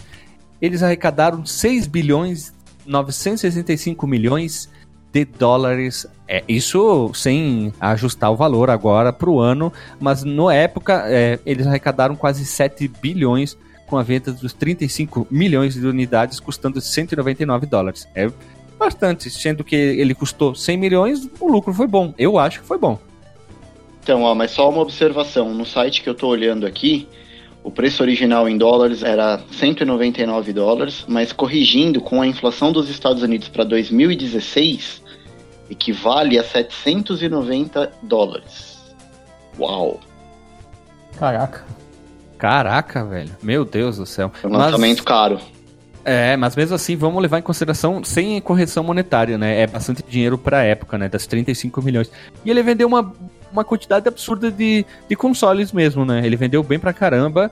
E se a gente for contar todas as pirata que foram vendidos vendido do Atari na época, esse número chega perto dos 100 milhões, acho que juntando no Brasil, hein? Que ah, com certeza, com certeza. Vendeu muito mais clone do que original. É, tinha o Joãozinho Atari, o Chochozinho Dactar, tinha vários, né? O, o açougue do Pelanca tinha, sei lá, é, console do Atari modificado com, sei lá, com uma machada, sei lá, atrás. Tinha tanta coisa pirata, então o Atari vendeu pra caramba, né? É um console querido pra, muito, pra muita gente até hoje. É ou não é, Hash? Ah, pra mim, sem dúvida. Toda vez que a gente fala de Atari, o olhinho brilha. Eu, eu sou suspeito para falar, eu tenho até tatuagem do bagulho.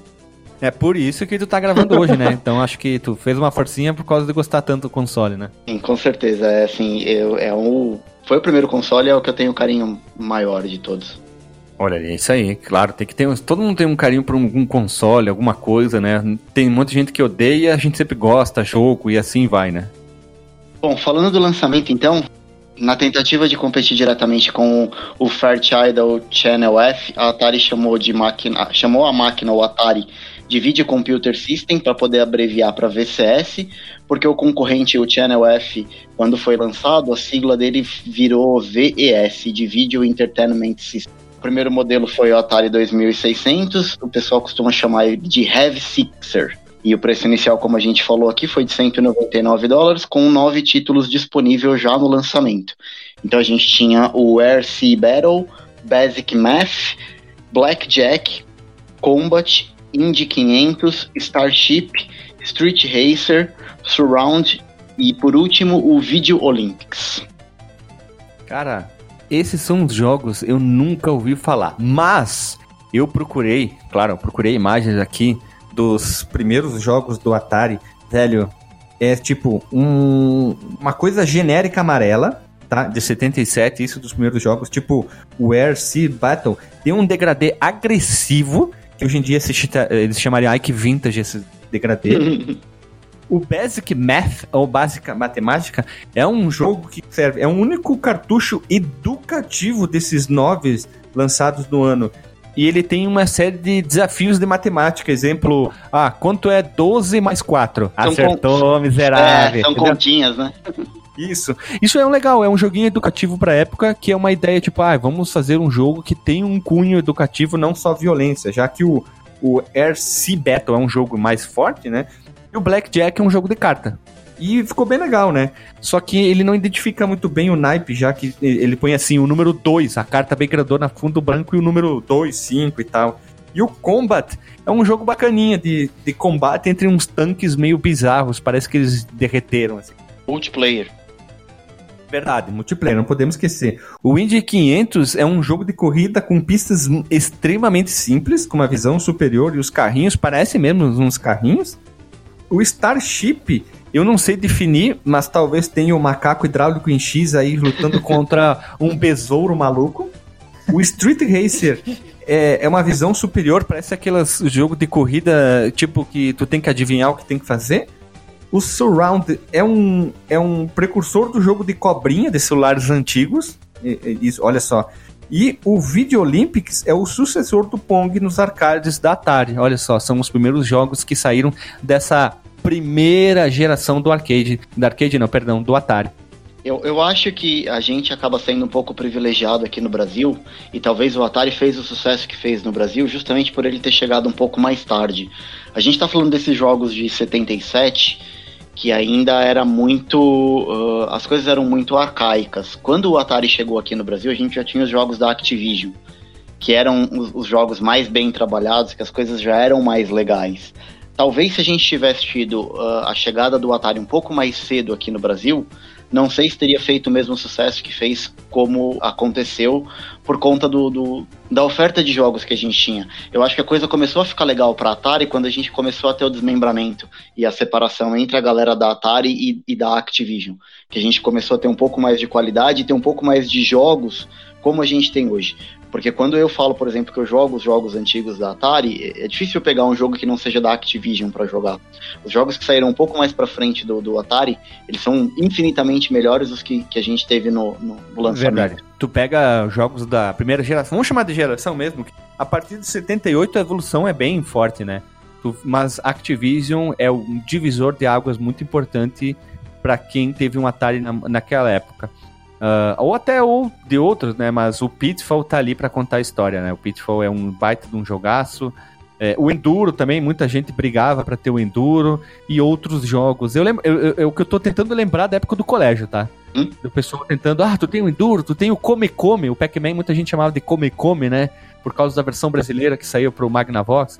E assim vai, né? Às vezes a pessoal botava seu próprio nome para algum jogo, tipo É, eu não lembro o nome do jogo, como a gente chamava de Polícia e Ladrão, acho que era o Stone Keeper. Stone Keeper. Isso, isso, isso. Eu esqueci o nome dele ali, que era o Polícia e Ladrão, a gente chamava assim, mas isso era legal, né? Como a gente viu a evolução em outros jogos, a gente se prendendo, criando seus próprios nomes para os jogos, como o Marcos falou lá no, no episódio 18 dos gêneros dos videogames, o jogo da mãozinha era o jogo de tiro, né, Marcos?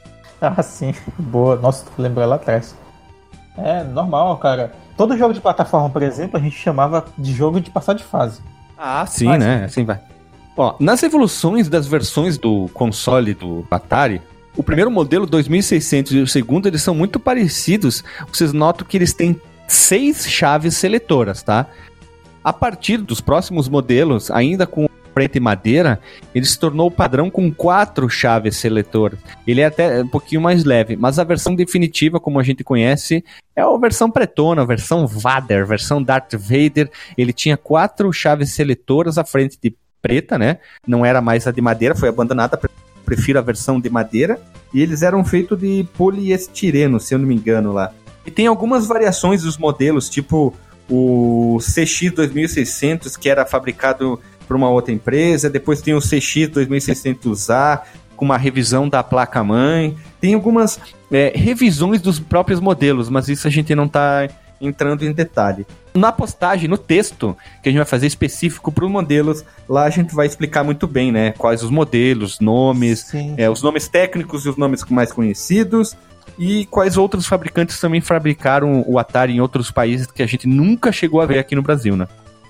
Sim, eu acho legal que o Atari ele, ele tem um design muito curioso, porque ele parece um painel de um veículo, né? Com essas chavezinhas e tal, tipo um é, painel de um avião, muito baseados, o visual, fui procurar, naquela época de equipamentos de áudio. Se tu for olhar, é, a é, né? posição né? das chaves, o layout da parte frontal ali, a parte de, a, em cima da madeira ali.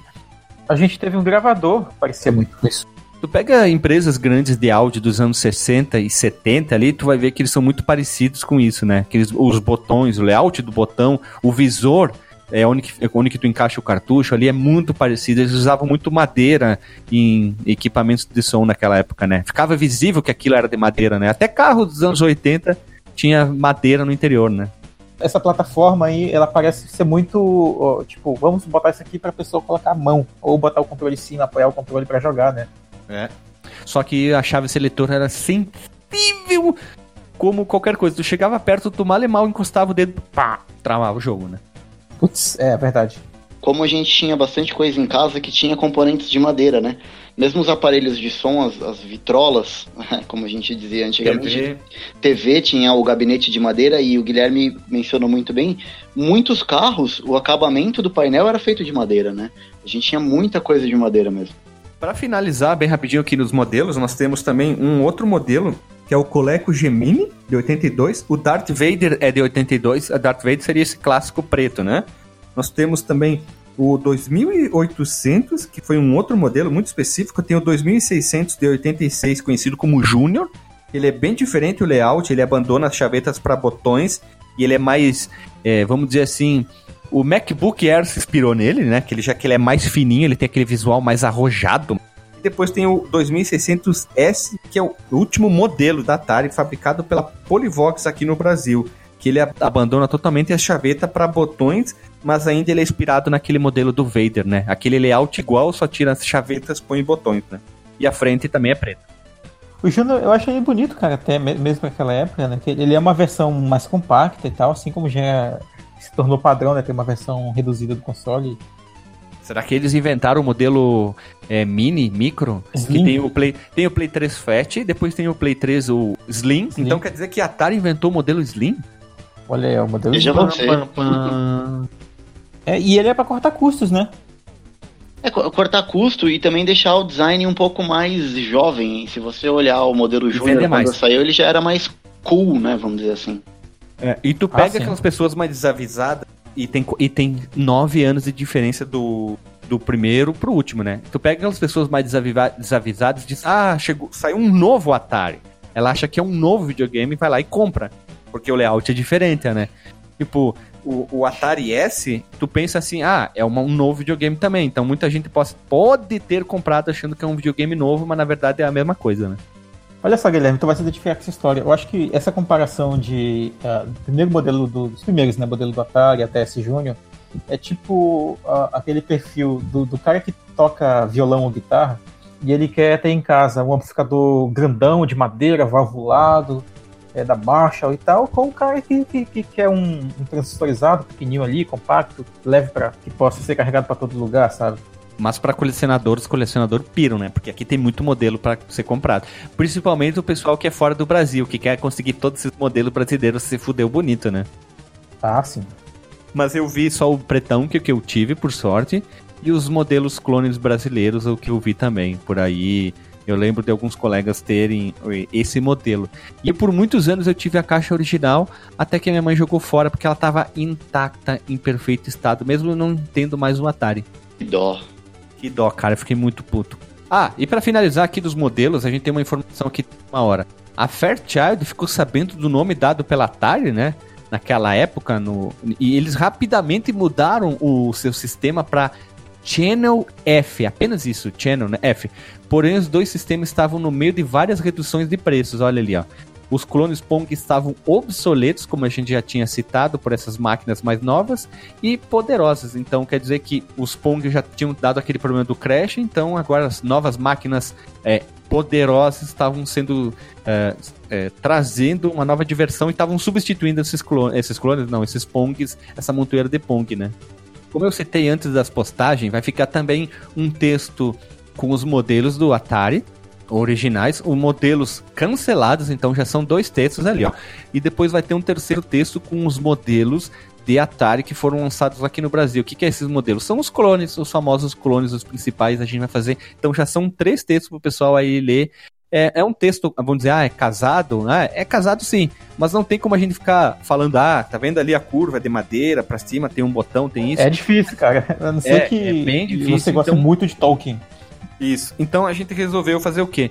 Fazer uma postagem. Então, sempre quando a gente for lançar um podcast sobre determinado console, principalmente esses antigos que tem uma quantidade absurda de, absurda de modelos, então a gente vai fazer assim, o podcast em áudio, a gente vai falar sobre os modelos, mas vai estar tá muito mais bem ilustrado nos textos que a gente vai publicar casado junto, né? Não tudo de uma vez para não é, fludar, como o pessoal fala, e não dar o site, mas a gente vai postando seguidas aí ficar com bastante material, bastante rico sobre o Atari 2600.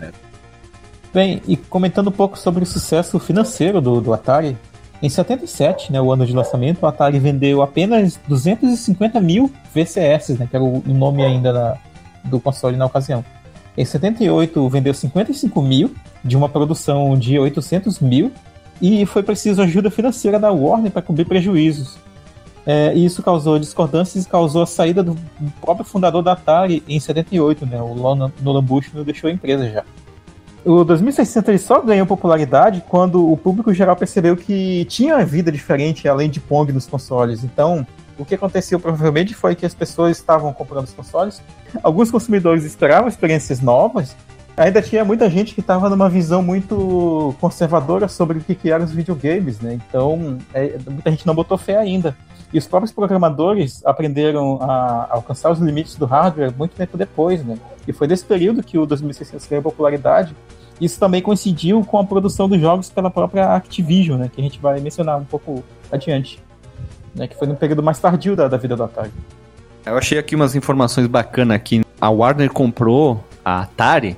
Eles odiavam esse modo, vamos chamar assim, mais é, incompatível do sistema de gerenciamento da Atari do Nolan Bushnell como a, Atari queria. Que a Warner queria, eles queriam uma coisa mais séria e ele tinha uma visão mais liberal, mais solta, os pessoal ia tra trabalhar de qualquer roupa, de chinelo, ficava aquela loucuragem, né? Então tinha um atrito, olha que palavra bonita, entre a, a forma de gerenciar do Nolan e da Warner. Aí até começou a ter faísca, ter problemas, ter problema com isso em várias coisas, né?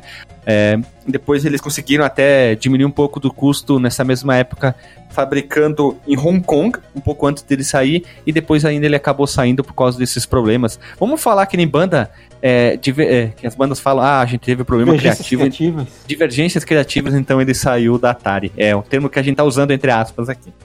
Tá, é nesse ponto da, da, da, da história do Atari, né, como eu falei, onde os programadores já estavam mais experientes e tal, a Fairchild ela já tinha desistido do, do mercado.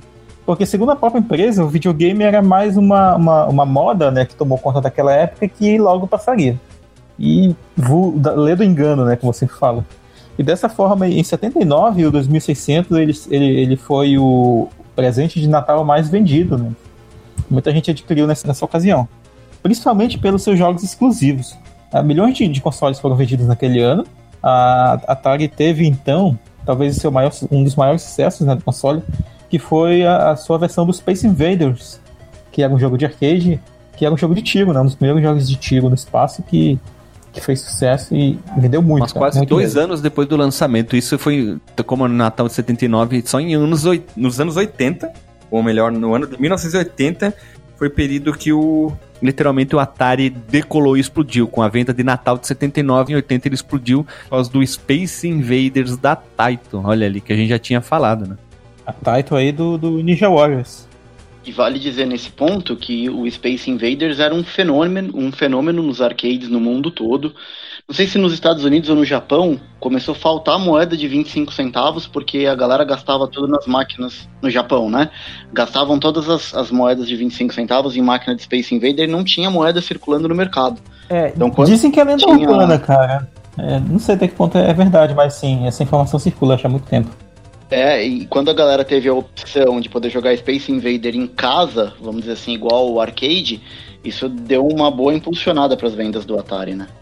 É claro que apesar das diferenças, né? Mas naquela época tudo tava valendo, né?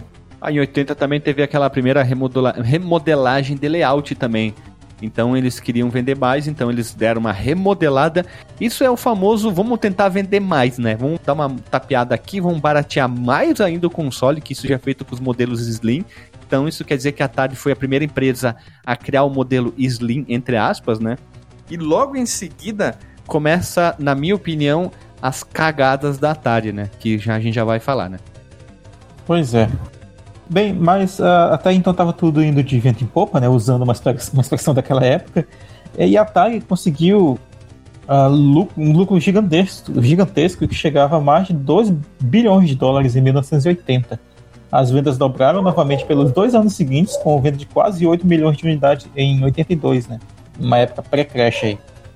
E no Brasil, o lançamento do Atari 2600 ele só ocorreu em setembro de 83, que era fabricado pela Polivox. Né? Então, o primeiro lote enviado às lojas era composto de 30 mil unidades, com preço sugerido entre 180 e 200 mil cruzeiros.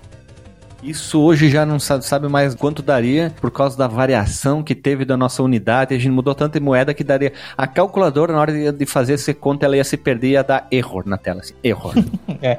Mas não, não era barato, viu, Guilherme? E, esse sei, valor, eu não sei exatamente quanto dá, mas é o equivalente ao lançamento de um console de nova geração hoje no é, Brasil. É, por aí, daria. Não, passa dos mil reais. Não né? era barato. É. É, sem falar que ainda, ainda tava na, na na época do. Tava abrindo o mercado aos poucos, né? Mas até aí a gente tinha reserva de mercado, né? Que a gente comentou. E isso, em parte, coincidiu com o próprio período sociopolítico do Brasil, né? Por que não, né?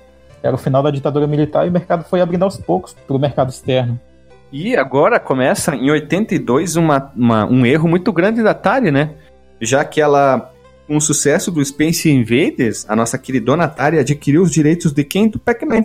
Que a gente já gravou sobre aqui que era o arcade da, Nenk, da Namco, da Nenk, olha, inventei um nome aqui, que vinha sendo o fenômeno dos anos de 1980, né? Eles vinham bombando, galera jogando, e é lindo pra bonita a versão do arcade, né? E o programador que foi responsável pela essa versão se chama Todd Frie, ou Fry, e a Atari fez uma cagada muito linda, né? Que vocês devem conhecer, já que ela fez o, um total de 12 milhões de cartuchos do Pac-Man, mas a base instalada, ou melhor, a quantidade de Ataris vendida aproximada era de 10 milhões de consoles, então ia acabar sobrando o quê? 2 milhões para ser enterrado lá no deserto do, é. do México. Eles já estavam, sabe, já estavam sabendo disso aí, então algum empresário, ó, procura um deserto aí que a gente tem que enterrar ali. Não, eles tinham projeções de, de, de, vender tanto cartucho que as pessoas iriam comprar o Atari só para jogar o cartucho do Pac-Man. É, brincadeira, contei uma piada, mas isso é verdade. O Atari estava tão famoso na cultura pop, já estava tão é, impregnado que as pessoas iam ver, ah, é Pac-Man, tem um arcade, tô jogando no arcade, não tem um, um Atari, vou comprar um Atari e mais um cartucho. Então essa era a ideia deles, né? Ter mais unidades e não ter problema de falta no mercado. Então sempre vai ter uma unidade de Pac-Man para ser comprado. Só que a versão do Pac-Man portada pro Atari é bem aquém a versão do, do arcade, né? Ela é bem fraca, apesar que para mim na época eu achava ela linda, maravilhosa. Né? Não sabia que existiam outras versões, então ela era incrível, inteiramente linda. Mas depois, quando tu vai ver um comparativo da época com a versão do arcade, ela é bem fraca, bem, bem aquém do que a versão poderia, do que ela é do arcade, né? É bem fraca, bem bosta, é ruim, cara, é ruim. Uns barulhos são chatos também. É chato mesmo. Teve uma versão melhor que saiu, que é o Miss Pac-Man, que saiu pro Atari, e essa versão é boa, ela não é ruim. Mas eu conheci o Pac-Man também antes de conhecer a versão do arcade, então eu jogava de boa no Atari. Para mim, aquilo era o. Não tinha parâmetro de comparação, né? Sem ter referenciais, né, cara? É, é, a vida é outra, né?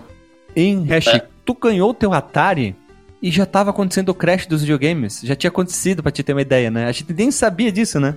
Pois é, pra gente aqui no Brasil, a, a, gente quase não pegou isso, porque na verdade tava nascendo. Não aqui, teve né? crash aqui, porque a gente queria mais videogame, na verdade, né? Enquanto o mundo tava lá fora com o crash dos videogames, a gente ainda não tinha nem começado a nossa era, era de ouro. Como todo mundo já sabe, tanto o desenvolvimento como o marketing que o Atari fez pro Pac-Man foi, foi um problema, foi uma loucura, né? Logo em seguida eles teve, tiveram uma outra canelada que foi a famosa a famosa cagada do jogo do ET, né? Que todo pois mundo é. já sabe, já foi falado para os cantos do planeta, da redondeta, da Terra plana.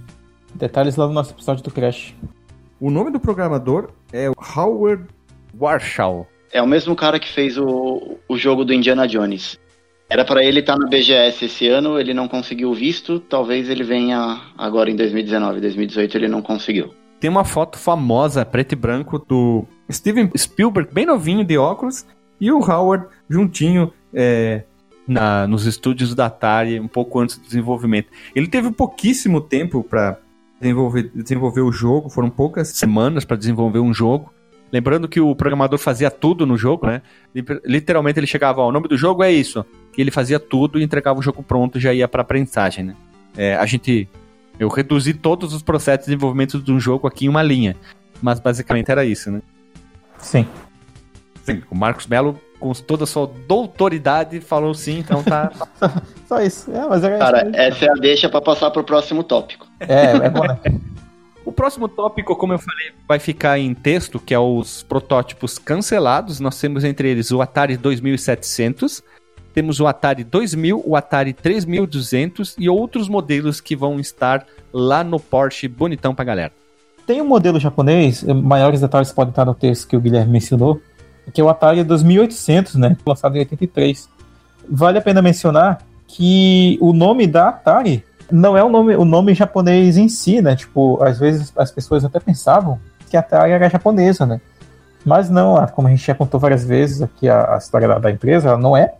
Mas o nome, ela é um termo, né, que existe no jogo japonês chamado Go. O, o nome do jogo é Go o Atari é como se fosse um grito né, que a pessoa dá quando termina uma jogada, né, ou algo assim. Jogadores de gol podem me complementar nessa, nessa colocação. Então fica essa curiosidade sobre o nome da empresa, né? A Atari teve depois vários, é, foi lançando vários outros modelos, teve, mas a gente não está contando sobre a história da Atari, a empresa. A gente está falando sobre o console. A gente não vai dizer, ah, lá em 1984 a Atari foi vendida por 3,2 bilhões, blá blá blá blá blá blá blá blá. A gente não vai entrar em detalhes disso porque a gente não está falando sobre a biografia e a história da empresa. A gente pode gravar um podcast sobre a empresa, passando como se fosse uma timeline, né? Fundada em tal ano, por tal, aconteceu principais momentos, né, ao longo da empresa até o presente ano que a gente estiver gravando. Então a gente para na história aqui, né? E agora a gente vai seguindo a nossa pauta com mais informações sobre jogos, alguns outros dados, o declínio e tal. Então, para ficar bem claro que a gente não vai entrar em mais detalhes sobre a empresa Atari e sim sobre o console 2600, né? Isso aí. E pra gente falar dos jogos, a maioria dos jogos que a gente tinha para Atari usavam 2 ou 4 KB de capacidade máxima. Os jogos maiores que teve foram criados usando técnica de programação para troca de ROM, chamada Bank Switch. Que foda, hein? Geralmente esses. É, cara, tecnologia à frente do seu tempo.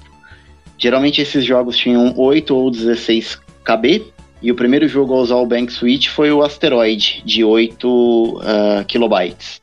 E o cartucho de maior capacidade do Atari 2600, enquanto ainda era produzido, possuía 64 KB, que foi o Mega Boy, um cartucho desenvolvido é, no Brasil pela própria Dynacon.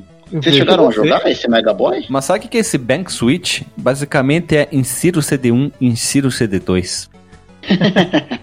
Atari é foda, cara. Eles inventaram o sistema que a, a SEGA depois botou em Sonic, Sonic, Sonic Knuckles e Sonic 3, né? Tu botar o cartucho em cima, é, tu trocar o disquete, trocar o CD, trocar o DVD. Olha ali, cara, Atari é foda. Trocava de ROM, o carregamento da ROM, cara. Atari é demais, velho. É, e você vê o, o, jogo do asteroide no Atari, cara, não parece ser nada de outro mundo. O problema são os cálculos que ele tá fazendo ali por trás para conduzir a, a, a, rota e simular a gravidade da, da espaçonave. Interessante isso, né? Não é a parte gráfica do negócio, é a parte de processamento. É, e quando eles terminaram ah, de sim. fazer o jogo lá, tinha toda a lógica de desenvolvimento do jogo, eles tinham que rodar um outro sistema de é, encurtamento do código-fonte para deixar ele minúsculo, como é feito muito isso em, em bibliotecas JavaScript, quando tu baixa na internet, tu baixa ela normal que vem o código todo indentadinho bonito. E às vezes vem a versão .min.js, ela vem toda diminuída de tamanho, não tem mais indentamento do código fonte. É tudo grudado um atrás do outro para diminuir o tamanho. Claro, isso é melhor no carregamento da página, enfim, etc, etc, etc. Eles faziam isso com os jogos do Atari também, né? Eles comprimiam para ocupar menos espaço ainda do jogo. Já era pequeno, tinha que ficar menor ainda, né? E pela limitação de RAM de apenas 128 bytes, alguns cartuchos foram projetados com memória RAM adicional, expandido para 256 bytes de RAM, que foi aquele conceito que a gente já mencionou que a Nintendo usou tão bem isso mais para frente lá no, no, no Super NES. É, alguns jogos foram programados para um equipamento chamado StarPath, que é o Supercharger, que era um cartucho com memória flash de 6 KB que carregava informação de ROM usando a fita cassete, uma fita de música convencional que a gente tinha na época. A grande sacada aí é que você tinha, normalmente quando você comprava uma fita com um jogo da Atari, ou um jogo de Atari, na verdade, ele vinha com uma fita cassete que a minutagem da fita era menor, era só para aquele jogo. Só que a gente comprava fitas é, com 60 minutos de áudio e gravava esses jogos nas fitas. Então essas fitas com 60 minutos de áudio cabia aí 20, 30 jogos de cada lado da fita. Então, uma única fita de 60 minutos, você tinha ali 60 jogos, mais ou menos. Que era o tempo de minutagem que você Cara, tinha na 60 fita. 60 jogos é um absurdo, velho. Só uma pergunta, uma pergunta bem rápida. Eu nunca vi um Supercharger na vida. Ele é muito parecido com o que acontecia, exemplo, com o MS, MSX. Ele tinha um leitor de fita. Tu botava leitor de fita, tu apertava o botão para loading, aí ele começava a carregar, fazia aquele barulhinho. Tu tinha que ficar esperando, e depois o jogo botava. Era assim que funcionava? Era, era assim, na verdade, quando você dava o play, eh, você ligava o Atari com o Supercharger conectado, ele já exibia alguma coisa na tela da TV, que era o logo do Supercharger e um monte de estrelinha brilhando passando em paralax na tela, vamos dizer assim. Elas ficavam subindo ali na tela com o logo parado na frente. Quando você dava o play, ele abria uma tela totalmente vermelha, laranja, na verdade, e ele, ele ia vindo umas barrinhas da esquerda para a direita, dos dois lados, não, não, não da esquerda para a direita, da esquerda e da direita, barras azuis que iam se convergindo para o centro da tela. Quando do, os dois lados da barra azul se encontravam, que preenchia toda a tela de azul, o jogo explodia na tela, você dava um stop ali no, no, no gravador que estava reproduzindo a fita. E o jogo ficava. E se tu deixasse, não desse stop, ele carregava o próximo jogo? Não, ele não carregava, ele, ele, no Atari não acontecia mais nada, só que quando você fosse carregar o teu próximo jogo, você ia pegar um jogo pela metade no carregamento. Todo cagado. E, é, na, na, verdade ele não carregava. Quando ele via que o jogo estava na metade, ele passava a fita, ele, ele ia com o play até começar o próximo jogo e ele carregava o próximo. Só que o teu tempo de loading era maior porque ele estava carregando um jogo que não estava pela metade, entendeu? Tá, entendi. Porque eu nunca vi Curioso. isso, né? É, é muito, muito é? fácil eu ler um texto e ver, ah, mas será que é isso? Do que mais, é mais fácil tu que teve isso explicar para as pessoas, né? Então é muito mais fácil, é muito mais didático. É, e, inclusive, uma curiosidade aí, era bem difícil a gente copiar, eu, pelo menos em casa, copiar as fitas. Na verdade, eu não fazia isso, eu era muito pequeno, mas meu pai fazia isso para mim. Quando ele ia gravar uma fita de, de, de, algum outro amigo dele que tinha emprestado, a gente não tinha aquele gravador double deck que você colocava as duas fitas para você gravar. Então, o que, que a gente fazia? A gente dava o play em uma fita, em um gravador e dava o rec na fita virgem no outro gravador. Então, assim, não podia ter Nossa, barulho nenhum na, na, sala ou no ambiente que a gente estava gravando. Porque se a gente falasse alguma coisa, ele ia gravar ali. Meu pai colocava um gravador de frente pro outro, a gente tinha dois gravadores, e um reproduzia e o outro gravava. Porque eu lembro que eu queria falar, eu queria perguntar alguma coisa ao meu pai, não podia. Porque senão ele gravava por cima, ele, ele gravava o áudio que tu tava falando, e aí aquela parte da fita ficava cagada, aquele jogo lá não, não, não rodava mais, não abria. Sim, daí tinha que fazer um silêncio sepulcral, né? De velório, né? É, normalmente meu pai gravava isso durante a madrugada, sozinho na sala lá, ele colocava lá para gravar e no outro dia tava pronta a fita para mim. Ah, e ansiedade, Bons né? Tempos. Ansiedade. Comendo Cara, era demais. Aí eu ia, ia, no outro dia de manhã pra escola e não via a hora de chegar em casa para poder experimentar jogo novo. Ah, era, então era aquele clac, clac de apertar a fita, então era comum, né? Clac, stop. Ah, comum, comum. E, e, e, sabe um negócio também que pouca gente comenta, mas eu, eu, eu sofri bastante com o Supercharger, é que você tinha regulagem de tom no, no gravador ou no, no aparelho, no, no toca-fitas que você estava reproduzindo. Era como se fosse o, o amplificador, não amplificador, mas o o tuning que a gente tem hoje no, no, nos gravadores, o, equalizador, vamos dizer assim, isso, do áudio. Isso, eu tava tentando achar a palavra também. Se você não colocasse o agudo e o grave ali numa regulagem que o Supercharger, que o Atari conseguia interpretar, se estava muito agudo ou muito grave, o jogo não carregava. E até descobrir então, isso. A gente também. Pois é, era na base da tentativa e erro. Se você tentava um jogo, ele não carregava, tentava de novo, não carregava, tava na hora de mexer na regulagem de, de tone, que a gente chamava, né? De, de, de tom ali para você poder acertar para carregar o jogo. Cara, facilitou muito a vida, mas era muito. Ainda tinha dificuldades, né? E naquela época sem internet, sem nada, cara, era você e você, se vira. É, ou tinha que pedir para sofrer um pouco. Tio ia em lojas que vendiam isso aí e pedia, ah, que com certeza fez muito disso. Ah, sim, sim, a gente usou muito isso. Cara, que loucura, velho. Então, uh, alguns jogos foram programados para o, para o Supercharge direto e o cartucho já tinha uma memória de 6 KB a mais que carregava as informações do, do, da ROM da, usando a própria fita cassete. Tem um RPG chamado Dragon Stomper, é, que ele foi feito exclusivamente para Supercharger. Esse você não conseguia rodar ele com cartucho que tinham 128 KB. Eu cheguei a ver uma galera jogando esse Cara, jogo. Esse aí era, o... era um RPG de turno. Esse aí era tipo que nem aquele jogo lá, o de terror do, pra PC que tinha 8 CDs, como é que era? O Fantasmagória. Isso, era tipo o Fantasmagória, tinha 8 CDs? Cara, era uma fita um pouco mais longa, mas uh, o jogo é ruim. Ele era um primórdio de um RPG, ele simulava ali um lance de dados, uma batalha de turno, mas era tudo muito precário. Mas o Supercharger me deu uma, um esquecimento de informação. Ele era oficial, um periférico ou era pirata? Cara, eu acho que ele não era. Ele não foi lançado pela Atari, pelo menos não o que eu conheço, o que chegou para mim aqui no Brasil. Ele não era um periférico da Atari. Eu não sei se a Atari homologava isso. Pode ser que a Atari não produzia, mas homologava. Mas eu também não, não sei te dizer, não sei se isso era legal ou não. Sei que no Brasil vendeu bastante, tinha uma loja até que chamava Canal 3, que produziam algumas fitas cassete para vender para o Supercharger. Olha só. Eu tinha algumas fitas Vou originais. abrir o Mercado Livre enquanto tu fala e eu vou procurar aqui, ó. Atari. Atari. Não sei se vai achar. Não deve ter. É, eu, eu, vou chutar aqui, né? Porque a gente já fez isso várias vezes em gravações. Atari e vou digitar Supercharger. Já procurei para achar e não achei. É, porque isso aí deve ser. Aqui, achei, ó. No Mercado Livre temos algumas opções aqui. Nós temos o Atari Supercharger para 2600, mais Stella CD, mais jogos no manual. Não, não, esquece, achei. 899. Um. Depois temos um por 600 reais. Depois nós temos uma fita cassete para Supercharger com 499 e jogos em fita cassete tipo River Raid, Freeway. Cara, um, um maluco aqui tá vendendo por 1.350. Tu não tem mais o teu Supercharger, né? Não, não tenho, mas era exatamente esse do anúncio que você tá vendo. Era exatamente esse. É, ele tinha esse lance de você pegar pra. Exatamente esse. Inclusive, as fitas que você viu nos outros anúncios, você viu uma do Frostbite, é, o próprio Ghost Manor, que eu fiz aquele review, que tá toda verdinha na, na, na, no encarte, assim, eram essas fitas que eu tinha em casa. Essas eram as que tinham um jogo só. E eu gravava as de 60 minutos que eu colocava vários jogos na mesma fita.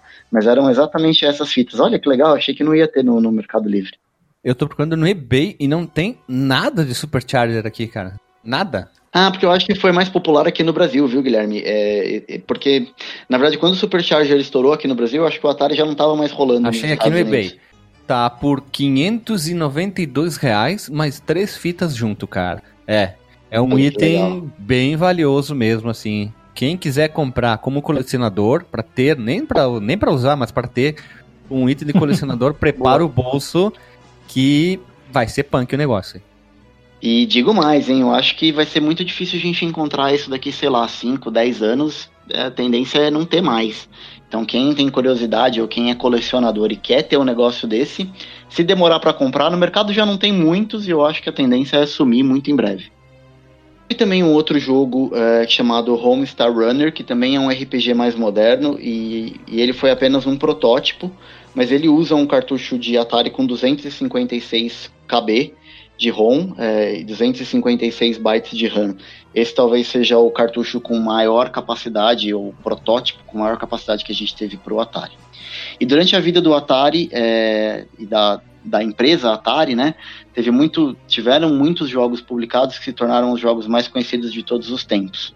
E entre esses jogos a gente pode citar o próprio Adventure, Breakout e o Yars Revenge. Pouca gente sabe, mas o Yars Revenge é do mesmo criador do ET. Um oh. jogo tão bom como o Yard's Revenge, e também é o mesmo cara que fez o, o do Indiana Jones, o Riders of the Lost Ark. Na verdade, o que aconteceu com o ET foi, como o Guilherme disse, foi o prazo. O cara era bom, o, o desenvolvedor ele era muito bom, mas o prazo era muito apertado, não tinha como ele fazer nada melhor. A popularidade do console atraiu muitos desenvolvedores independentes, dos quais produziram jogos bem populares, como o caso do, do Pitfall e como o surgimento da própria Activision. A gente teve o Atlant da Imagic e teve alguns jogos que não foram tão bons, como o ET, que a gente citou que acabou saindo no embalo do filme, e por conta da data de lançamento do filme, eles tinham um prazo bem apertado para colocar o jogo no mercado. O próprio Pac-Man, que foi o porte de, de arcade que a gente comentou aqui, que também não foi muito bem executado.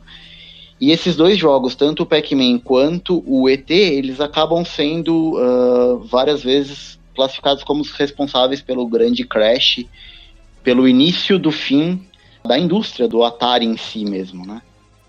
E já nesse embalo do crash, a gente vai também pro declínio do Atari 2600 com o tempo, os programadores de muitos dos sucessos do Atari eles começaram a ficar cada vez mais descontentes com a empresa, porque ela não dava créditos aos desenvolvedores de jogos, né?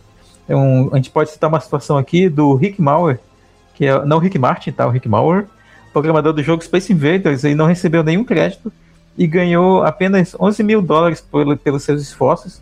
Em compensação, o cartucho arrecadou mais de 100 milhões em vendas. Olha a discrepância aí de valores. Mais notavelmente, tem a situação do Warren Robinet, que é o programador o principal do Adventure. Em protesto contra a política monopolista da Atari, ele escondeu o nome dele numa sala secreta dentro do jogo, né? Por qualquer coisa, vejam o livro baseado no único livro que o Alisson, que não está aqui hoje, leu. Esse foi um dos primeiros easter eggs, né, da, da, da indústria dos videogames, né? O easter egg ele é uma piada ou uma referência que está escondida dentro de algum contexto maior em algum jogo, em algum filme, em algum livro, em algum outro produto de cultura popular. E essa prática ela continua até hoje. Bem rapidinho, eu queria trazer a informação de uma programadora, pessoa importante no mundo do, da Atari, uma mulher chamada Carol Shaw. Sabe quem que é a Carol Shaw? Já ouvi esse nome. Ela fez o River É isso aí, é uma, ah, considerada tá. uma das primeiras mulheres programadoras de jogos da história dos videogames. Sim, sim, pode crer, pode crer. Tinha lido já sobre o River Rage ela foi uma das fundadoras da Activision. Uhum. Olha ali, ó. A Activision, que inclusive tem, tem, talvez a maioria dos jogos conhecidos do Atari são da própria Activision, né? E não da própria Atari. E, e aí tem muitos outros, uh, já falando da Activision, né? Tem essa situação de que muitos programadores deixaram a empresa e eles fundaram suas próprias empresas independentes. E a Activision foi talvez a mais proeminente e, claro, também a mais duradoura. Né? Pensou se eles decidem fazer um, um Call of Duty na época do Atari, cara, o que, que seria? Eu achei um material aqui que nós também nós podemos postar um a mais, que são os principais figuras de desenvolvimento do, do Atari, né? São, digamos, os principais programadores, né? Que onde que trabalharam, algum jogo que fez de famoso. Então, mais um, mais um material pra gente engrandecer aqui, ó. Nós temos como o próprio o Warren Robinet, aí, como tu já falou, que é o cara do Adventure, talvez seja um dos mais conhecidos por causa do. Que, que andava numa mobilete. Olha. Depois nós temos o Davi Guindasti, que é o David Crane, que a gente já Crane. falou. Isso, do, do, Pitfall, né? No próprio episódio do Pitfall. Depois nós temos o Howard Warshaw, coitado, né? Que se fudeu bonito, mas ele aparece naquele documentário da Netflix lá para para desenterrar os, os cartuchos do ET. Nós temos outra programadora chamada Carly Meninsky, que fez alguns jogos mais dos computadores da Atari. Tem algumas figuras famosas aí que vários saíram, tipo a, a própria Carol, como falaram, que saiu para fundar a Activision, né? É verdade. Bem, e ainda sobre declínio, né, a gente tem a situação de que a Atari ela tentou evitar o desenvolvimento de third parties, as terceiras, para o 2600 na corte, né? Levou muitas delas a, a, a questões judiciais só que ela falhou, falhou ela perdeu muitas dessas, dessas causas. E outros publicadores, como a Imagic e a Coleco, entraram também no mercado para ter a sua fatia ali. E a Atari teve a imagem prejudicada mais ainda quando uma companhia chamada Mystic, uma empresa famosa aí pela, pela indústria, ela produziu alguns jogos pornográficos para o Atari 2600. X-Men. E desses, é, tem o caso do X-Men, tem o mais famoso deles que é o Cursed Revenge, que ele causou muitos protestos, principalmente de grupos feministas né, nos Estados Unidos na época. É que e a TAG, né, então. Marcos, esse não é aquele que é, tem problema com os índios também, com os é, peles é, vermelhas? Sim, sim, ele, ele, gerou uma mobilização sinistra, cara, esse jogo aí, por causa da questão dos índios e porque a, o objetivo do, do, do, jogador, né, controlando esse general uh, da época da, da Revolução Americana, se eu não me engano, é, era chegar até numa Índia e, e basicamente estuprar a Índia, cara. A Índia tava amarrada, inclusive. Cara, pensa num jogo que não poderia ter mais coisas erradas, né, cara? Assim, é, é um jogo de estupro de, de, uma Índia, cara. É um absurdo. Doença, né, Exatamente. É, e, e, aí ele ia escapando de flechas que seriam atiradas pelos índios e tal. Então ele, ele, ele, ele surge num contexto bizarro, cara, é totalmente politicamente incorreto. É, então a Atari processou né, a Mystic judicialmente pela publicação desse jogo, né? Como é que pode, né, velho? Proibir uma empresa de desenvolver jogos para o console, cara. Imagina se fosse feito isso hoje. A gente não teria nenhum jogo para jogar, nada. A gente não teria nada para jogar. No caso do Cursed Revenge, no caso de outras coisas mais bizarras, tem, tem, tem um motivo. Além dessa situação, também tem o próprio desenvolvimento da situação que levou ao crash onde muitos jogos não tinham nenhum, nenhum controle de qualidade, né? Não existia nenhum mecanismo para isso. Tá aí o macaco hidráulico em X contra a caranca, cara. Verdade. Então, o mecanismo que a, que a, que a Atari podia fazer era, era processar, cara. Quem infringisse, de repente, a legislação vigente sobre isso. E, infelizmente, ela, ela era muito obscura, né? A legislação sobre a produção de programas, né? Como a gente já comentou várias vezes aqui. O que levava, infelizmente, a, a muitos desses processos serem perdidos pela própria Atari. Então, Marcos, mas é, é, é importante a gente dizer que não foi ruim para a hum. indústria em si a Atari perder é, é, esse tipo ah, de sim. processo. Sim, sim. Porque teve o surgimento da Activision e a gente teve muita coisa boa. A gente teve coisa ruim também. Teve, foi grande parte é, da responsabilidade do Crash foi, foi as empresas produzindo jogos sem qualidade. É, claro, claro. As principais afetadas foram as que não tinham experiência na área de programação, que não, não tinham nenhum controle de qualidade sobre jogos e que foram pro buraco, né? Algumas literalmente, né? Como as que foram enterradas ali. Exato. E a gente viu essa história também se repetir na geração seguinte, quando a gente teve o lançamento do, do, da geração 8 bits. Foi mais ou menos o que a Nintendo fez com os desenvolvedores, trazendo todo mundo para fazer jogo exclusivamente para o NES. É. E todos eles tinham que passar pela chancela da Nintendo. Não era a Nintendo que produzia tudo. Ou pior ainda, né? Eles tinham que passar pela chancela do Hiroshi Yamauchi, né, cara? Que agia como um ditador na Nintendo na época. Exato. E isso acabou prejudicando a SEGA com o Master System, porque Muito. os jogos para o Master System era só a SEGA que podia produzir. Então, de repente, matou o Master System aí. É, então é bom que essa prática acabou caindo em desuso e hoje a gente tem empresas que produzem jogos com uma qualidade ok, uma qualidade boa, para as desenvolvedoras de hardware, né? Eu acho que assim, cada um no teu quadrado. Você tem a Sony tem estúdios é, exclusivos da Sony, a Microsoft também tem estúdios exclusivos, mas a gente tem um leque de possibilidades aí de empresas que, que fornecem jogos multiplataformas. E isso é o que acaba salvando o mercado. Já imaginou se a gente só tivesse jogos exclusivos da, da, do PlayStation, jogos exclusivos da, Sony, da, né? da Microsoft, a gente não tivesse jogos multiplataforma, isso pro mercado ia ser muito ruim. Sim, com certeza. E provavelmente saturaria a própria empresa, né?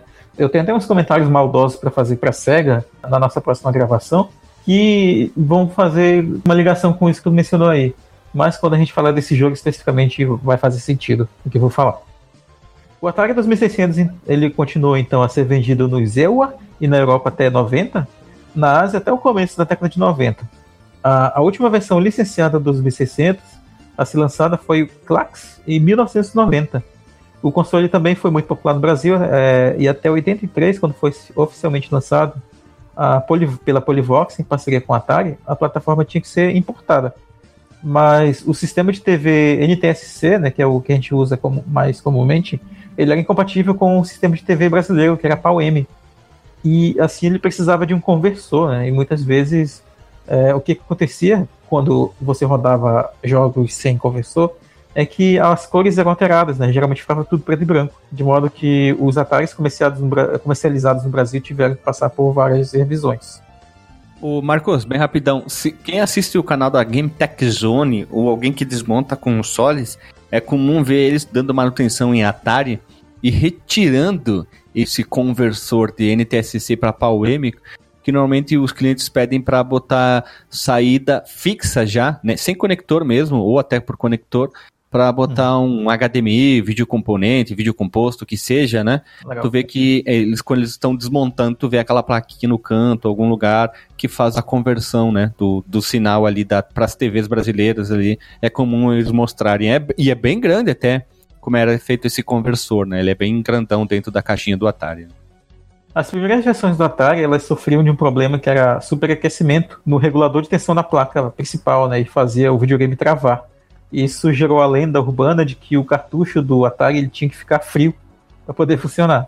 E assim, muitos deles tiveram seus rótulos perfurados, para tristeza de alguns colecionadores, né? Depois, né? Que os cartuchos antigos estão furados. Muitos clones foram produzidos, né? Como o Guilherme já falou, pela Dactar, Dismark, a Microdigital, a CCE e a Danacom. E além disso, além dos cartuchos, eles também faziam acessórios, comercializavam jogos e adulterando esses, ou o, o, editando o jogo, ou só editando tipo os rótulos, para que ao invés do nome original ele aparecesse a marca que essas empresas criavam né, aqui no Brasil. Né, como a gente tem um caso lá atrás ainda no, no Odyssey, do Come Come, né, que era o Casey Munchkin, né, e aqui a gente tem... Mina Encantada. O Didi Mina Encantada e tal também. E aqui no, no, no, no Atari 2600 nós vamos ter também a mesma situação, né. Eu não lembro de cabeça agora, não anotei na pauta, mas ocorreu bastante.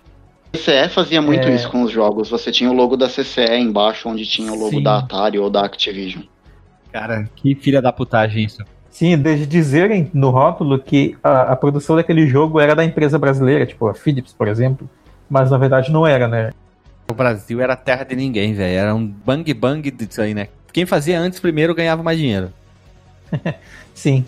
E foi estimada a produção de 40 milhões de unidades do, do Atari 2600 e sua lista de jogos de mais de 900 títulos comerciais até 1991, é, sem incluir os homebrews, né, os, os, jogos que eram feitos por programadores independentes. O Atari 2600 ele foi oficialmente aposentado em 92, no dia 1 de janeiro, tornando-se o videogame de maior vida na história dos jogos dos Estados Unidos, né, de 14 anos e 2 meses mais ou menos três vezes mais do que a vida normal de um console. Marcos Melo, achei aqui, ó. O último jogo lançado oficialmente pro Atari. Ele se chama Mega Boy Compact Programa Educativo. É um jogo brasileiro lançado pela Dynacon em 92. E ele era basicamente um, um. tu tinha um robozinho, tu brincava com ele. E ele possui desafios simples envolvendo alguns jogos básicos de matemática, lógico, como um daqueles primeiros jogos da geração lá, inglês e música. E a primeira tela aparece assim: vamos aprender a brincar. E ele é bem bonitinho até para ano de 92, né? Quase 20 anos do lançamento do console, saía o último jogo em 92. Então, como a gente comentou, muitos, muitas pessoas ainda fazem jogos novos para Atari, claro, né, não oficiais, né, utilizando recursos mais modernos, linguagens mais modernas, como o Visual Atari Basic, ou que quiserem também se aventurar lá no Assembly, Assembly. É isso aí. Assembly usando esse hardware extremamente limitado, né? O Atari VCS, né, mais tarde conhecido como 2600, ele teve um sucesso muito grande no final dos anos 70 e início dos anos 80 e se tornou, assim, resumidamente, o, tornando a, a marca sinônimo em, em videogames né, para a época. Em 2009, o Atari foi nomeado como o console número 2 de todos os tempos pela IGN, né, citando o seu papel como o, console é, muito influente né, por trás tanto do primeiro boom dos videogames, quanto também do crash dos videogames de 83, né, e chamou o console como aquele sobre o qual a nossa indústria se construiu, né, tipo, ele é um alicerce ali da, da indústria moderna dos videogames. Quem diria, né? A gente podia ter visto o Sigsy, Sigsy 2600. É, Sigsy 2600. Sigsy 2600. Hoje a gente estaria usando camisas, ah, saudade Sigsy, né? A Sigsy Flashback, né? Vamos então rodar a vinhetinha, já que a gente falou tanta coisa sobre a Atari, vamos pro disclaimer e cada um vai indicar um jogo, então roda a vinheta.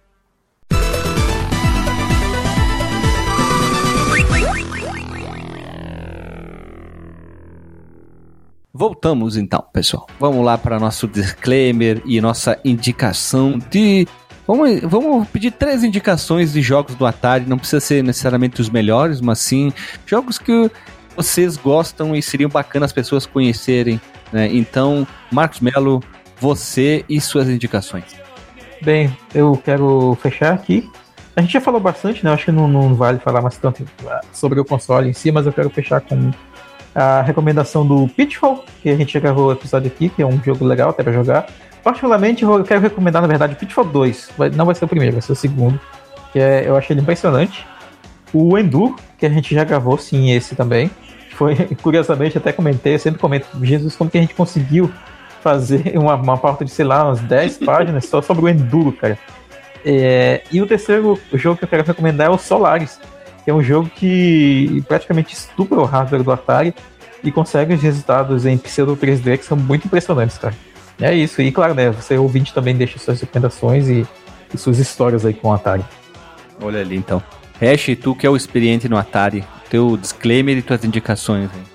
É um prazer gravar mais uma vez e dessa vez de um tema que eu queria muito, muito, muito gravar, que é um console que eu gosto demais.